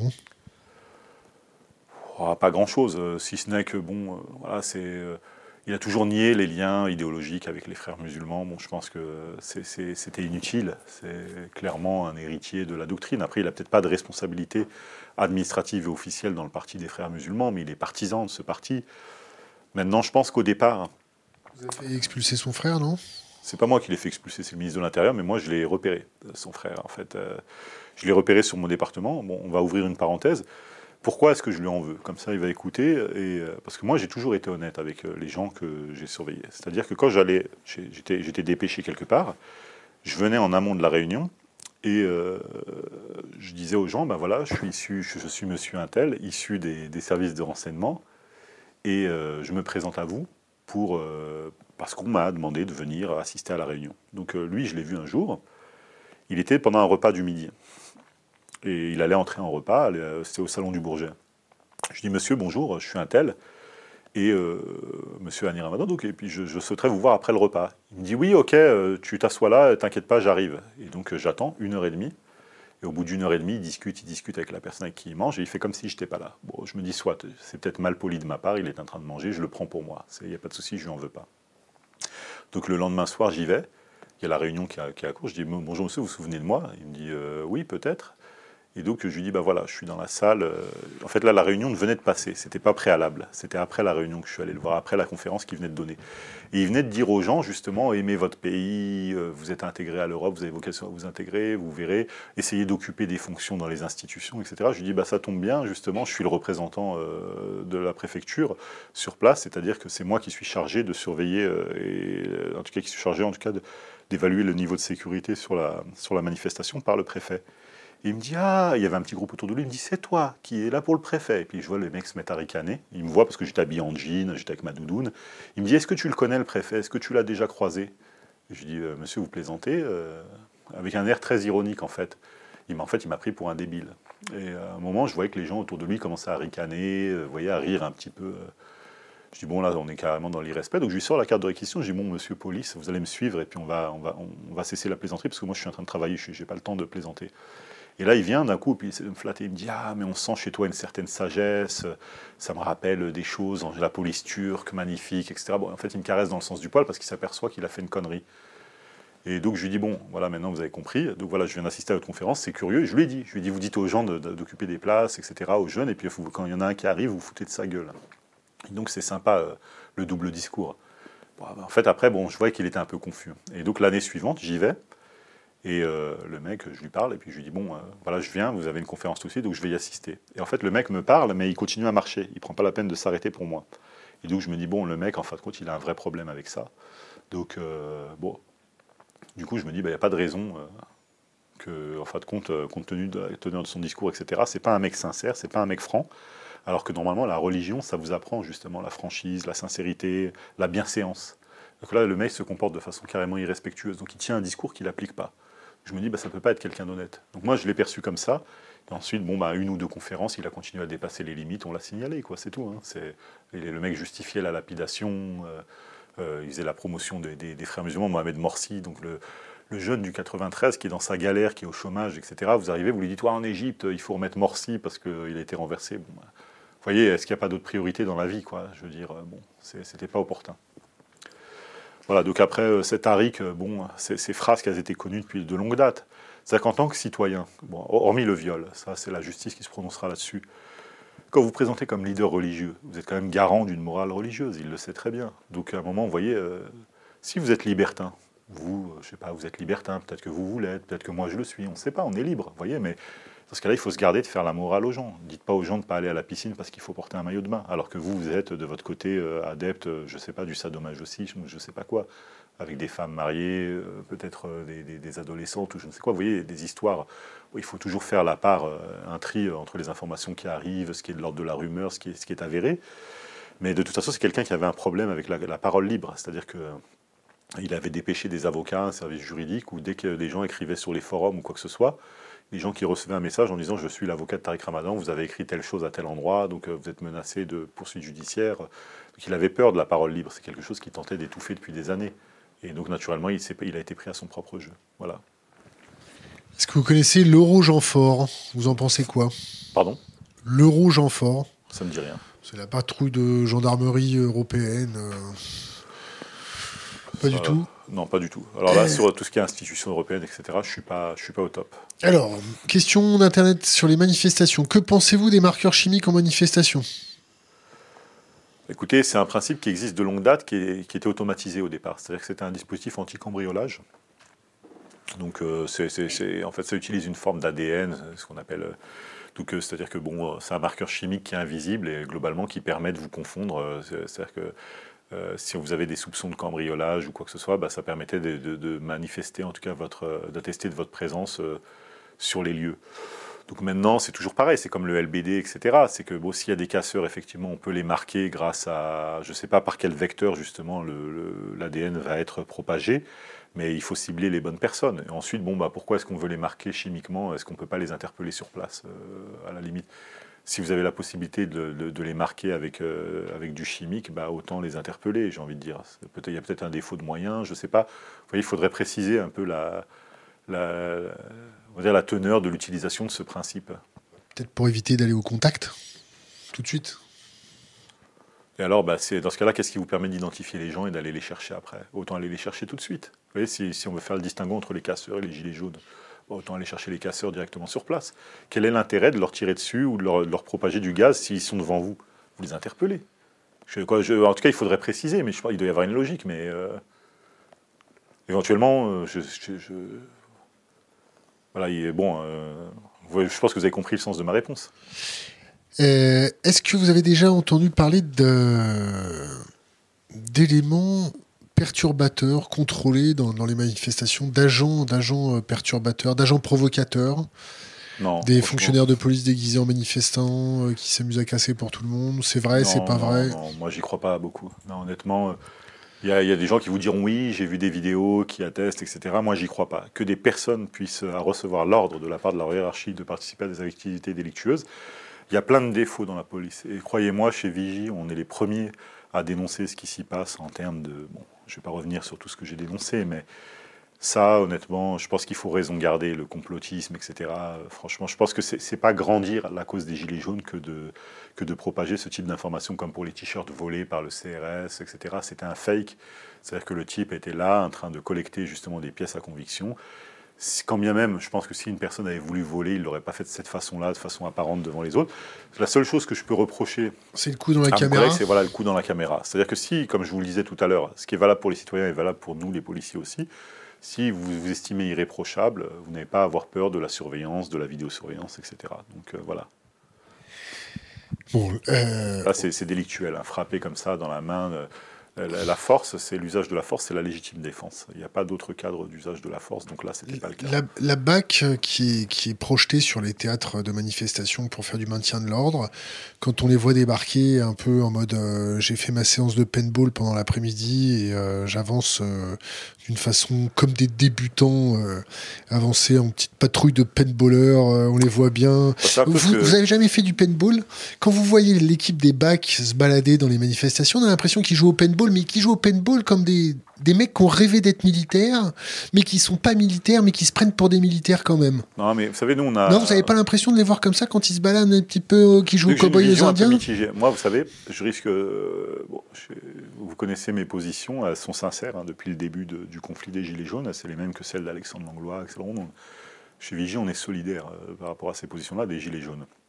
J'ai beaucoup d'admiration pour mes collègues de BAC, parce qu'honnêtement, ils font un sale boulot quand même. Honnêtement, vous allez en banlieue. Non, franchement, vous allez en banlieue. Vous voyez la façon dont ils sont pris à partie, insultés, les, dossiers qu'ils vont aller chercher, c'est-à-dire aller dans les immeubles, dans les cités. Euh, ils font de tout. C'est-à-dire qu'ils font du SDF, ils font du. Franchement, c'est un boulot de dingue. Honnêtement, c'est. Donc moi, je leur tire mon chapeau parce que franchement, euh, garder la tête sur les épaules en faisant ce boulot-là, ça mérite quand même. Euh, d'accord, ils font assistante sociale dans les cages d'escalier, ok, mais les, projeter dans les, les projeter, les projeter dans bah, les justement, ils sont mobilisés sur des choses peut-être sur lesquelles ils ne devraient pas être, mais ils le font quand même. Et donc à un moment, moi, vous savez, euh, ce midi, j'entendais un de mes collègues syndicalistes d'un autre syndicat euh, qui était dans le JT, à qui on demandait est-ce que voilà, Castaner est responsable? Il disait mais non, Castaner n'est pas responsable, que vous mettiez lui ou un autre, ça va. Et puis il se déchaînait un peu sur le préfet de police, vous voyez. c'est la voie gouvernementale. Il y a des syndicats, on a des collègues syndicalistes qui ont accepté de porter la voie gouvernementale en échange. Euh, je pense qu'il y a du deal. Vous voyez, euh, il y a des facilités en matière de ressources humaines. Il y a, c'est un choix qu'ils ont fait, euh, euh, mais on reconnaît quelqu'un, je pense que les, les téléspectateurs ne sont pas stupides, on reconnaît très bien quelqu'un qui vend son âme au diable. Il y a un tract d'un syndicat d'officiers qui est sorti avant-hier, qui est un tract... Euh, qui parle de vermine ou je sais pas quoi. Oui, voilà, c'est pas professionnel. Des, manifestations, manifestants mélanchonistes. Oui, puis qui qualifie le défenseur des droits de, sénilissime défenseur des droits, etc. Là on est dans l'injure. Vous voyez, un, type du Café des Sports n'aurait pas écrit un truc pareil. Donc et là c'est un tract d'un syndicat d'officiers, c'est-à-dire du commandement de la police nationale. Donc vous vous dites bon, euh, là ça a dépassé toute mesure. À la limite. Euh, bon, de toute façon, il faut tomber les masques. On voit bien qu'il y a un certain nombre d'éditorialistes, de fonctionnaires, de syndicats, etc., pas que dans la police, qui se sont portés partisans euh, de la République en marche. Et euh, donc aujourd'hui, euh, il s'agit d'une bataille rangée entre les, partisans et les opposants, sauf que certains enfilent des déguisements de syndicalistes policiers, d'autres, etc. Mais pour moi, quand vous avez, vous savez, en droit des assurances ou quoi que ce soit, quand vous avez un véhicule qui fonce dans un mur, dans une rambarde ou dans un autre véhicule, bah, c'est le conducteur qui est responsable. Vous voyez, c'est pas le passager. Si le conducteur dit non, mais le passager est en train de me parler à ce moment-là, il m'a touché le bras, etc., ça marche pas vous êtes conducteur d'un véhicule, vous acceptez la responsabilité de ce qui s'y passe et des éventuels incidents. Donc je crois qu'aujourd'hui on essaye de détourner le débat. Bon, effectivement, c'est fait de façon très subtile. Hein. Mais en tout cas, a priori, moi, je m'y trompe pas. Après, les bacs, c'est un faux débat. Moi, je les laisse tranquilles. Ils font un travail difficile. Comme je vous l'ai dit, si on estime qu'ils n'ont pas à être là, bah, dans ce cas-là, il y a des gendarmes mobiles, il y a des CRS, il y a des compagnies d'intervention qui sont diligentées pour ça. D'ailleurs, en parlant des, compagnies d'intervention, mes condoléances à la famille de notre collègue de la 22e CI euh, qui euh, s'est suicidé euh, cette nuit. À son âme. si je vous dis Kakatov, oui, c'est bon, vous voyez, c'est un peu les gadgets. vous parliez du gaz tout à l'heure, du, du, traceur. Donc là, le Kakatov, c'est pareil. Bon, vous avez des débiles sur Internet qui, qui, ont, qui expriment une certaine forme de rancœur à, l'encontre des forces de l'ordre qui trouvent amusant de, fait, de, de s'adonner à ce genre de jeu pour jeter de l'huile sur le feu. Euh, vous savez, quand sur mon, sur mon Twitter, j'ai parlé du collègue qui s'était suicidé. Il y a eu deux personnes. Tout à l'heure, ce midi, je regardais les réponses qui disaient euh, bien fait, un de moins, etc.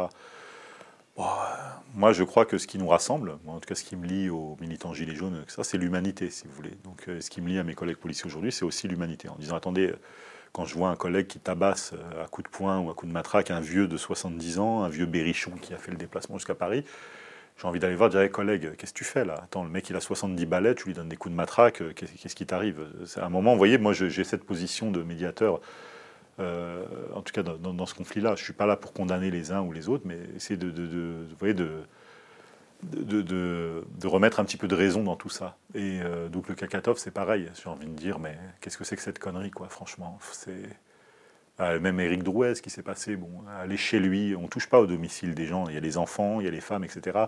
Soit il y a eu l'incendie euh, effectivement en bas de la banque, mais tout ça c'est pareil, c'est un peu instrumentalisé.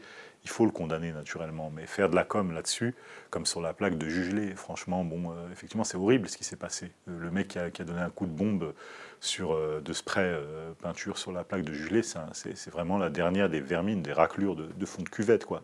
Mais c'est un mec, un manifestant qui a donné un coup de spray donc, euh, bon, c'est sûr qu'il y a une offense à la mémoire de notre collègue, mais moi, je pose des vraies questions. Je, dis, OK, on va faire un rassemblement, etc., on a le droit de le faire. Par contre, celui qui l'a tué, Shurfi, euh, il a été mis en évidence par la presse qu'il avait violé son contrôle judiciaire en janvier. Je crois que l'assassinat a été commis en mars. En janvier, il, a passé des vacances en Algérie alors qu'il était sous contrôle judiciaire et il est revenu. Pourquoi est-ce qu'on ne l'a pas placé en détention? Si on l'avait placé en détention, peut-être qu'il n'aurait pas tué notre collègue. Vous voyez, ça, c'est un, vrai débat. Après, bon, la, plaque, effectivement, euh, Là, on est dans l'instantané euh, émotif, c'est-à-dire, ah, il y a eu la plaque, etc. On organise un rassemblement, et ça, c'est pareil, c'est de la com gouvernementale. Après, bon, je profite de l'antenne naturellement pour adresser à son mari, euh, bah, mais, encore une fois, mes condoléances, parce que c'est un deuil, naturellement, c'est une blessure, je dirais, qui, qui, ne cicatrise pas. Mais quelque part, c'est indébile. Euh, et justement, pourquoi est-ce qu'on ne l'a pas interpellé sur le moment Puisqu'on avait 4600 euh, euh, fonctionnaires sur place, 12 compagnies de CRS qui étaient cantonnées en bas de l'Elysée.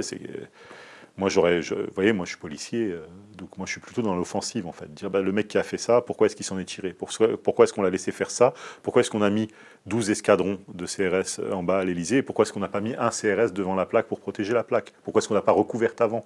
Pourquoi est-ce qu'on a laissé du mobilier urbain, là, de chantiers, des barrières, etc., sur les Champs-Élysées? Vous soulevez quelque chose de très intéressant. Quand euh, un manifestant est, monitoré euh, toute la journée et qu'on peut noter euh, heure par heure, minute par minute, ce qu'il a dégradé, ce qu'il a cassé, ce qu'il a bousillé, et qu'on le laisse faire. C'est quoi C'est favoriser les casseurs pour ensuite euh, prendre le contrôle de la communication non, médiatique? En fait, il y avait une doctrine de maintien de l'ordre qui ne convenait pas. C'est-à-dire qu'après le 1er mai, on avait déjà eu un premier scandale où euh, déjà la place du préfet de police, de qui était euh, le même jusqu'à cette semaine, hein, avait été un peu fragilisée.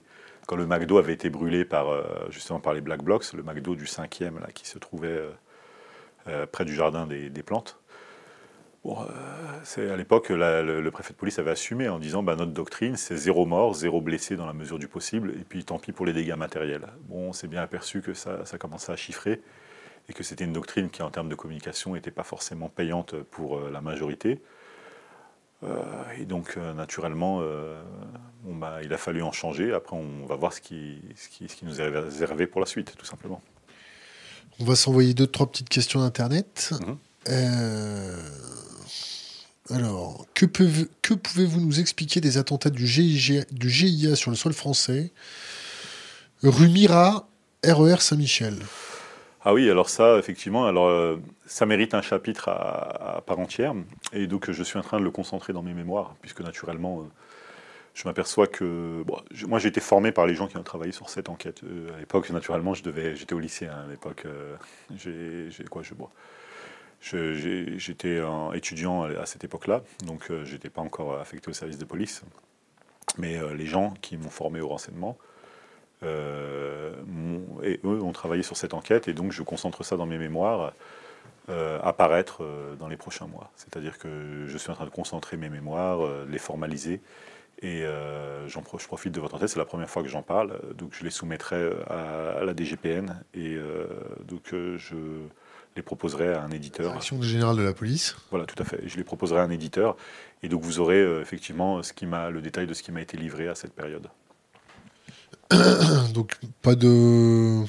Pas de révélation aujourd'hui, mais. Un... petit apéritif, un petit spoil quand même euh, Disons que je dirais que toutes les vagues d'attentats, toutes les vagues importantes d'attentats en France ont été précédées par euh, un signal euh, similaire.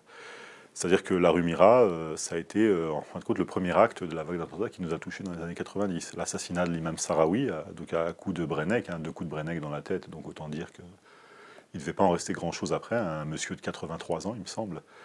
Et donc, euh, avant le 11 septembre, deux jours avant, le commandant Massoud, donc euh, Hervé Gourdel avant, euh, avant la vague d'attentats Charlie Hebdo, qui a toujours eu de toute façon ce type d'annonce avant. Donc voilà, ce sera l'apéritif, la suite à venir. Les terroristes aiment bien mourir le vendredi soir parce que ça fait plus d'audience ou Pas que... le vendredi soir, le vendredi en journée. C'est pas que ça fait plus d'audience, c'est que fin de compte, euh, ce qui est raconté en tout cas à un candidat au martyr, c'est l'idée qu'il accéderait euh, au paradis suprême, justement au statut de martyr. Et euh, donc il est recommandé dans la tradition prophétique, pas forcément pour les martyrs, hein, mais en tout cas pour le martyr offensif, de, mourir le vendredi, parce que le vendredi est considéré comme le jour saint de l'islam, le samedi pour les juifs, le dimanche pour les catholiques, donc pour les chrétiens en général. Voilà, donc c'est, ça fait partie de la doctrine de l'eschatologie hein, islamique. Et euh, donc euh, ça a été euh, un mode opératoire pendant un certain temps, mais comme le but naturellement c'est d'essayer d'être imprévisible, ça s'est un peu estompé avec le temps. Autre question Internet. vous vous définissez comme lanceur d'alerte. Qu'est-ce qui vous a poussé à sortir du rang? Si vous parlez aujourd'hui, c'est que vous avez été placardisé. Vous allez être viré Je sais pas. La personne dit que je vais être viré ou elle pose la question C'est une question. Écoutez, euh, moi, c'est une forme de vexation, en fait, qui m'a fait sortir un petit peu du rang. C'est pas forcément mes intérêts. Là, je pense que j'agis contre mes intérêts personnels, hein, très honnêtement. Vous agissez peut-être pour l'intérêt général. Tout à fait. Donc vous êtes un bon flic. Je sais pas, si vous le dites, je vous crois sur parole, mais c'est pas à moi de le dire, en tout cas. Maintenant, euh, j'ai bien compris, si vous voulez, euh, bon, à un moment, on m'a reproché quelque chose à la DRPP. Je vous parlais de Nicolas Delève tout à l'heure, qui était l'adjoint au chef de service j'ai accepté le reproche. Vous voyez, pourtant, je le fais difficilement, parce que j'essaie toujours de faire de mon mieux. Donc, euh, quand on me reproche des choses, euh, parfois, ça, peut m'atteindre un petit peu dans mon ego, mais je me dis, bon, la personne a peut-être raison et je vais essayer de m'enrichir de ce qu'elle me dit, dès lors qu'elle est de bonne foi. C'est-à-dire qu'une personne qui vous critique, si elle le fait de bonne foi, quelque part, elle vous rend service. Mais malheureusement, quand vous êtes arabe, musulman, euh, dans la société française, vous devez cultiver une sorte de sixième sens qui vous pousse à, vous interroger sur la personne qui vous fait euh, une critique. Est-ce qu'elle le fait pour m'emmerder ou est-ce qu'elle le fait pour euh, me corriger? Et à ce moment-là, vous validez ou pas et vous prenez un risque. Et euh, quelque part, bon, quand mon collègue, j'en avais parlé dans, le média, mais est venu me dire, bah, on t'a mis en écoute, sur écoute en 2011, alors que j'étais noté 7 sur 7. Dans l'administration, aller chercher des fonctionnaires. Je vais vous dire, bon, je vous dis ça en toute modestie, mais on n'est pas très nombreux à avoir été noté 7 sur 7 pendant 3, 4, 5 ans d'affilée. J'étais noté 7 sur 7. J'étais dévoué corps et âme à mon institution. Je prenais sur mon temps. J'avais une fille, euh, ma, deuxième petite, qui avait reçu un diagnostic très, euh, malheureusement, euh, très préoccupant au plan médical. Donc, et pourtant, j'avais donné toute mon énergie, mes soirées, mes week-ends à l'institution policière. Et malgré ça, on a vu en moi l'arabe, le musulman, et on a décidé de me placer sur écoute. Et un jour, le jour où on a estimé qu'on s'était suffisamment servi de moi, ils ont essayé de me déstabiliser par une procédure judiciaire un truc bidon, hein, différent de, voisinage, pour lequel été relaxé. Et quand j'ai été relaxé, mon patron est venu me voir et m'a dit Bon, en gros, on n'a pas réussi à te sabrer de cette façon, mais par contre, on va pas se chercher d'époux euh, pendant des mois, il faut que tu quittes le service. Donc euh, voilà, il m'a dit Allez travailler dans le Val d'Oise, au renseignement du Val d'Oise. Je lui ai dit, écoutez, avec tout mon respect, vous avez votre devoir ou votre droit, en tout cas le plus absolu, c'est de vous dire, en tout cas de me notifier que vous ne voulez plus travailler avec moi, c'est votre droit, mais par contre, me dire où je vais aller, ça ne vous concerne pas, avec tout mon respect. je pense qu'il l'a mal pris, et donc du coup, partout où j'ai postulé, il a opposé un veto. Et donc, bon, donc après, je suis allé à la PAF par dépit et euh, bon, euh, il s'en est suivi ce que je vous ai raconté tout à l'heure, c'est-à-dire euh, tentative en tout cas de, mise au placard, de déstabilisation contre laquelle je me suis défendu. Après, je suis pas un peu heureux en fait, c'est pas dans mon ADN. C'est-à-dire que moi, je, vous voyez, si aujourd'hui on me dit, bah écoute, la police française, c'est la police je sais pas, euh, de Corée du Nord ou quoi que ce soit, donc c'est kiff kiff, il n'y a pas de droit de l'homme ou quoi que ce soit, t'oublies, euh, je suis gradé, je suis ton chef, j'ai raison. Dans ce cas-là, je sais à quoi m'en tenir. Mais si on me chante les droits de l'homme tous les jours, et euh, à côté de ça, je m'aperçois que finalement le système est complètement sclérosé, bon ben, c'est une déception. Et à ce moment-là, je me réserve le droit de faire autre chose. Parce que si je me suis engagé dans la police, c'est pas pour la sécurité de l'emploi. Je pouvais aussi réussir le concours de la Poste à la SNCF, etc. J'aurais pu, euh, vous voyez, l'emploi, euh, y en a, l'emploi stable, il existe un petit peu partout. Mais c'est que quelque part, je me suis prêté au jeu euh, finalement d'un idéal. Et bon, force est de constater, hein, depuis ma saisine de l'IGPN, que ça marche pas comme, comme je l'espérais. C'est-à-dire que il y a un certain nombre d'auditions, de bilans qui renferment des mensonges ouverts. Et aujourd'hui, je leur dis bah, quel est mon recours contre les mensonges de l'IGPN? On dit c'est le conseil de discipline, tu iras et puis tu te défendras. Mais quand on sait comment fonctionnent les conseils de discipline, clairement, euh, là, là, ma tête est sur une guillotine. Après, est-ce que je vais être viré ou pas? J'en sais rien. Après, vous savez, j'ai confiance en l'avenir, euh, on verra. De toute façon, je pense que mon avenir dans la police nationale est compromis, hein, quoi qu'il en soit. Euh, le placard ne m'intéresse pas forcément parce qu'il me reste 20 ans à tirer. Hein. comme je vous l'ai dit, j'ai 43 ans, donc il me reste 20 ans d'exercice. Maintenant, j'ai d'autres projets. Euh, je souhaite me maintenir dans la police nationale, peut-être en disponibilité, on verra, mais en tout cas, je ferai d'autres tentatives, d'autres expériences. Autre question Internet avec du recul. Qu'avez-vous pensé de l'affaire Tarnac? Est-ce euh, une utilisation de l'antiterrorisme pour lutter contre les opposants politiques? Bah, Naturellement, ça a été beaucoup de, beaucoup de bruit pour pas grand-chose. Euh, finalement, pour aboutir, il me semble, il y a quelques mois, une relaxe de, Julien Coupa et d'Ildune Lévy. Bon, est-ce qu'on pouvait vraiment parler de terrorisme Vous voyez, quand, vous êtes... Une bande de branques qui ont inventé des preuves pour se faire briller auprès de leur chef. Est-ce que c'est pas une bande de branques qui voulait fournir une petite sucette à leur ministère de l'Intérieur qui venait fraîchement d'être euh, investi Oui, je crois qu'on est... bon, je n'ai pas les détails de la procédure, mais je pense qu'il y avait quelque chose, bah, la justice le démontre aujourd'hui, quelque chose de cet ordre-là. C'est-à-dire qu'aujourd'hui, on sait que les services de renseignement sont susceptibles de de, porter des accusations, de, fomenter des, preuves, en tout cas, contre, à charge contre des personnes. Ruffin séditieux Écoutez, je ne sais pas. Mais ceci dit, euh, en tout cas, ce qu'on sait, c'est que ce type de procédure a tout à fait, euh, est tout à fait en capacité de broyer euh, des vies, des carrières. Et moi, j'ai bien conscience aujourd'hui que ma, ma, carrière est broyée. C'est-à-dire que comment est-ce que je vais me relever de ce qu'ils sont en train de me faire? Je sais très bien que c'est terminé. C'est-à-dire que je peux rester brigadier, effectivement, si je me tiens à carreau on va mettre dans un petit commissariat, dans une truc, dans le meilleur des cas, j'ai envie de dire. Mais euh, très clairement, le système administratif et parfois judiciaire est fait de sorte, euh, de toute façon, de, toujours euh, ressortir vainqueur. C'est-à-dire que vous regardez par exemple ce qui s'est passé il y a deux semaines, l'exemple le plus concret sur l'affaire Benalla. Il y avait eu donc toutes ces affaires de mise à disposition des, des, images de vidéosurveillance par les responsables de la DOPC. donc, et ensuite, il y a eu l'audience, c'est-à-dire ces fameuses bandes son qui sont sorties de chez Mediapart, euh, qui, ont, conduit euh, le chef de la chef, la commissaire du GSPM à, démissionner. Et euh, s'en est suivi l'audience au tribunal, qui est le 19, il me semble, que c'était le 19 février de mémoire, au soir. Et ensuite, le lendemain, dans la presse, vous avez un nouveau scandale. donc Benalla et Kras devaient s'expliquer sur la violation de leur contrôle judiciaire qui leur imposait de se présenter au commissariat tous les jours, mais également de ne pas entrer en contact l'un avec l'autre. Et là, une heure avant la comparution, on les met dans la même geôle, alors que le tribunal de Paris, vous l'avez vu au Batignolles, vous êtes passé devant à plusieurs reprises, c'est un bâtiment qui est énorme. Et on n'a pas trouvé mieux que de les mettre dans la même geôle. Donc ils ont pu tranquillement discuter, se caler sur une version à apporter au juge pour pouvoir l'enfumer. Et donc le juge, naturellement, euh, ne s'est pas laissé enfumer. Ils ont été placés en détention, mais ils sont sortis au bout d'une semaine. Donc ils ont réussi quand même à être efficaces. Et le lendemain, on nous dit dans la presse que c'était une bourde, qu'en fait c'est le mec qui gère les geôles qui s'est planté. Euh.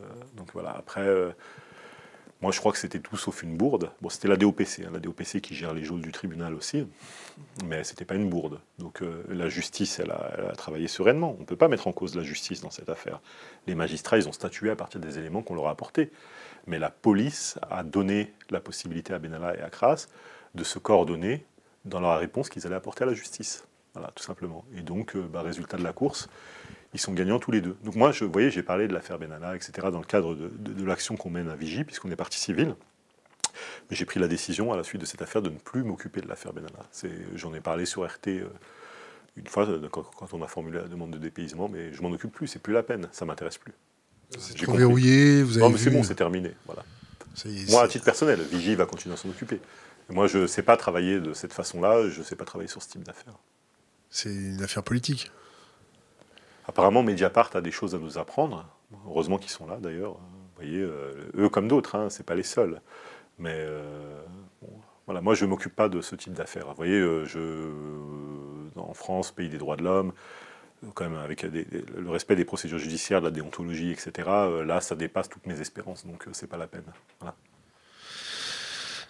Votre question Internet, euh, vous dites qu'il n'y a plus d'actualité du terrorisme corse ou basque, mais qu'en est-il du terrorisme d'extrême gauche? Existe-t-il un terrorisme anarchiste en France et des mouvements de sabotage écologiste bah, Je pense qu'il faut faire attention aux termes, c'est-à-dire des mouvements subversifs potentialité violente, c'est le terme qu'on utilise en matière de renseignement. Mouvement subversif à potentialité violente. Ok, mais terrorisme, c'est quand même autre chose. C'est-à-dire que moi, j'étais sur les lieux, j'étais au Stade de France le 13 novembre.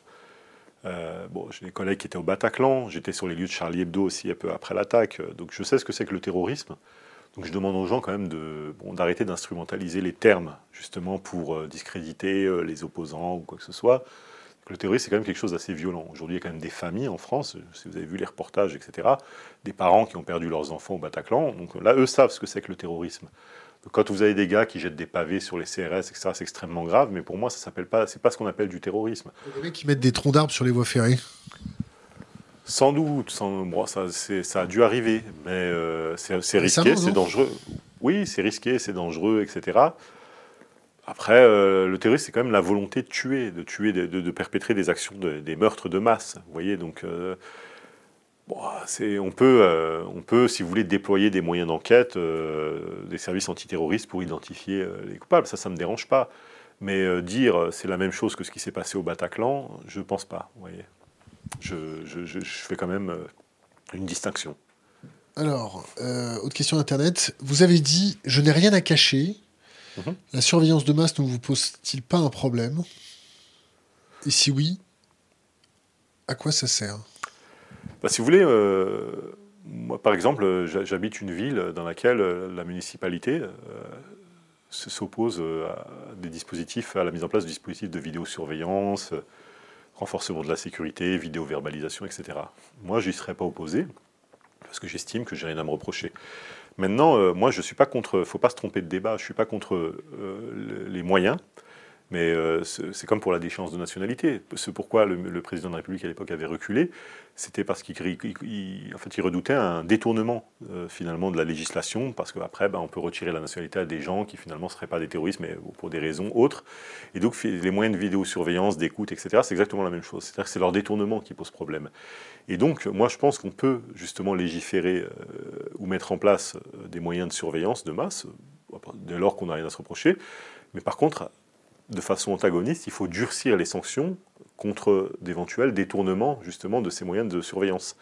Et euh, aujourd'hui, on n'en est pas là, si vous voulez. C'est un peu ce qui pose problème. C'est-à-dire que moi, euh, quand j'ai rencontré un avocat, j'ai eu un avocat médiatique récemment, je lui ai dit bah, est-ce que vous pouvez saisir la Commission nationale de contrôle du renseignement Savoir pourquoi est-ce que j'ai été écouté, par quoi est-ce que c'était justifié. S'il y a des éléments matériels contre moi, j'accepte la surveillance, il n'y a aucun souci. Par contre, s'il n'y a rien, je veux que les décideurs soit traduit devant la justice. Et l'avocat me dit Ah, vous savez, euh, ils sont difficiles à toucher, si je leur écris, euh, je vais me voir notifier une fin de non-recevoir, etc. Le mec m'a découragé euh, de mener une action avant même d'avoir commencé. Donc je me dis C'est pas normal. voyez, euh, c'est, quand, vous, quand il y a une surveillance, il faut que ce soit consécutif à un risque, à un risque concret. Sinon, c'est pas la peine. Voilà.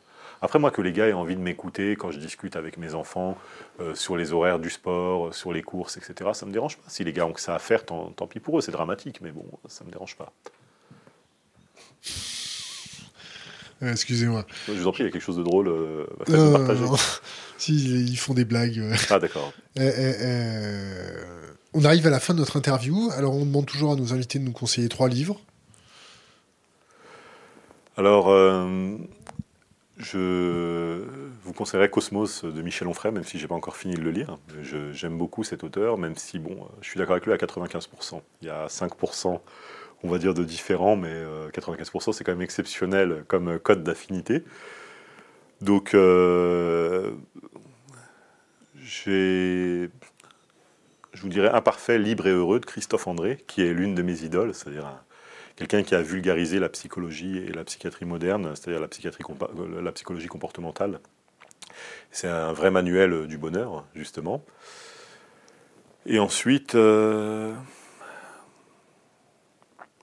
là, je réfléchis à quelque chose d'un peu plus police, mais euh, tous les ouvrages euh, policiers euh, que j'ai lus récemment, les ouvrages sociologiques qui traitent de ces questions, m'ont un petit peu déçu, en fait. J'aurais envie de vous dire, je vais faire un clin d'œil à mes origines. Vous choisissez un ouvrage de Kamel Daoud, je, dirais Meursault contre enquête ou n'importe lequel, et, vous piochez, parce que Kamel Daoud est excellent. Et de la même manière, comme pour Michel Enfray, lui, je lui donne une cote d'affinité de 99%. Qu'est-ce que vous pensez de ce qu'on appelle les baïonnettes intelligentes? Je ne sais pas ce que c'est.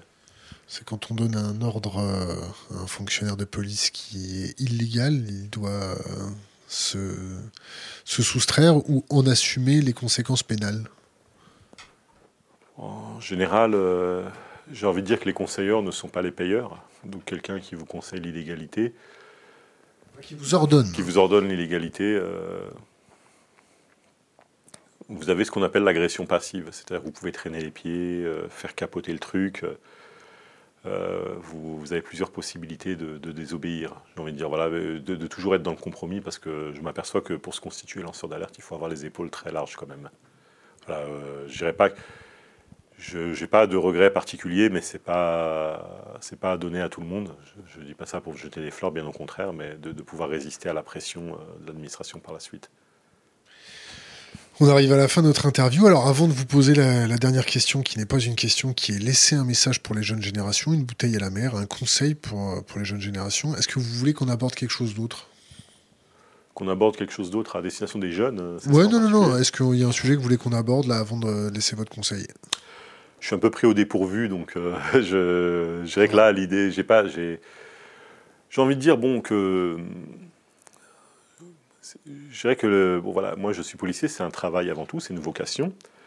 Mais je dirais qu'il ne faut pas se tromper. Euh, faut pas se tromper en fin de compte dans, les choix, euh, dans la hiérarchie des choix qu'on fait dans la vie, si vous voulez. Parce que je, pense à mes collègues qui nous ont quittés ces dernières semaines. Le travail, en fait, est un outil au service euh, du bonheur familial, de la vie personnelle, et pas l'inverse. Et donc, aucune activité, aucun travail ne justifie ou ne mérite, en tout cas, ce choix que l'on peut faire de se priver justement de vivre, en quelque sorte. Et donc je m'adresse à mes collègues qui sont en souffrance, euh, dont un en particulier qui s'est adressé à moi ces derniers jours, qui, est malade, qui souffre d'un cancer, forme de cancer, et qui m'a dit euh, j'attends que la maladie m'emporte, parce qu'il est malheureux dans son travail. Et euh, j'ai envie de lui dire fuck le travail, franchement, balaye tout ça et continue à vivre. Il y a la famille, les amis, les joies de la, vie. Si le travail rend malheureux, ben on peut en changer, c'est difficile, mais euh, c'est dans la tête que ça se passe, euh, justement.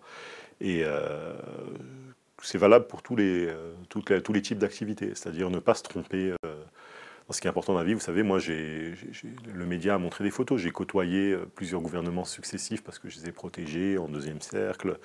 J'ai côtoyé des préfets, etc. Et aujourd'hui, quand j'appelle certain nombre de hauts fonctionnaires qui se reconnaîtront peut-être s'ils visionnent l'interview. Bah, quand je vais vous les appeler aujourd'hui, euh, vous leur envoyez un message pour les fêtes, ils ne vous répondent pas. C'est euh, voilà, des gens euh, qui m'ont demandé parfois de transgresser la voie hiérarchique parce qu'ils avaient besoin de moi, parce qu'ils avaient des urgences, etc. Aujourd'hui, vous savez, dans ma situation, pourtant j'ai volé personne, j'ai tué personne, j'ai pas fait d'apologie particulière, j'ai toujours été honnête, je suis républicain, je suis père de famille. Je ne suis pas parfait, mais aujourd'hui, il y a des personnes qui ne me répondent plus au téléphone parce qu'ils n'ont plus d'intérêt à le faire. Il y en a d'autres qui ont un petit peu peur, qui se disent Ah bah il est un peu blacklisté, donc je ne vais pas m'afficher avec lui, etc. Donc la vie est ingrate, la vie professionnelle en tout cas, et je pense que bah, quand vous balayez un petit peu tout ça, ce qu'il en reste à la fin, c'est bah, vos enfants, vos proches, vos amis, vos parents, et donc c'est ce qui est réellement important. Moi, je crois qu'aujourd'hui, j'ai donné à ce pays, euh, je ne lui donnerai jamais assez par rapport à ce qu'il m'a donné. Il m'a éduqué, il m'a soigné, euh, donc euh, je continuerai à lui donner autant que possible, mais malgré tout, en tout cas, je pense que le choix de mes collègues est un mauvais choix. Et chez Vigie, on est minoritaire, mais en tout cas, si vous nous appelez parce qu'un jour vous avez des difficultés ou vous êtes en souffrance, on vous répondra toujours. On ne pourra pas vous pistonner dans les commissions paritaires, etc. Mais il n'y a pas de souci, il n'y a pas que ça qui est important. Et donc, euh, bah, j'ai envie de dire, voilà, tout finira par passer. On traverse une mauvaise période, on est en crise morale, crise d'autorité, crise financière, euh, crise politique, mais euh, je pense que à la fin, vous savez, notre pays s'est toujours relevé. on est quand même le pays des Lumières. Et c'est qu'un mauvais moment à passer, mais en tout cas, il faut continuer à vivre et attendre patiemment la suite. Voilà, tout simplement. Et changer les choses. Noah Manoir, merci. Je vous en prie.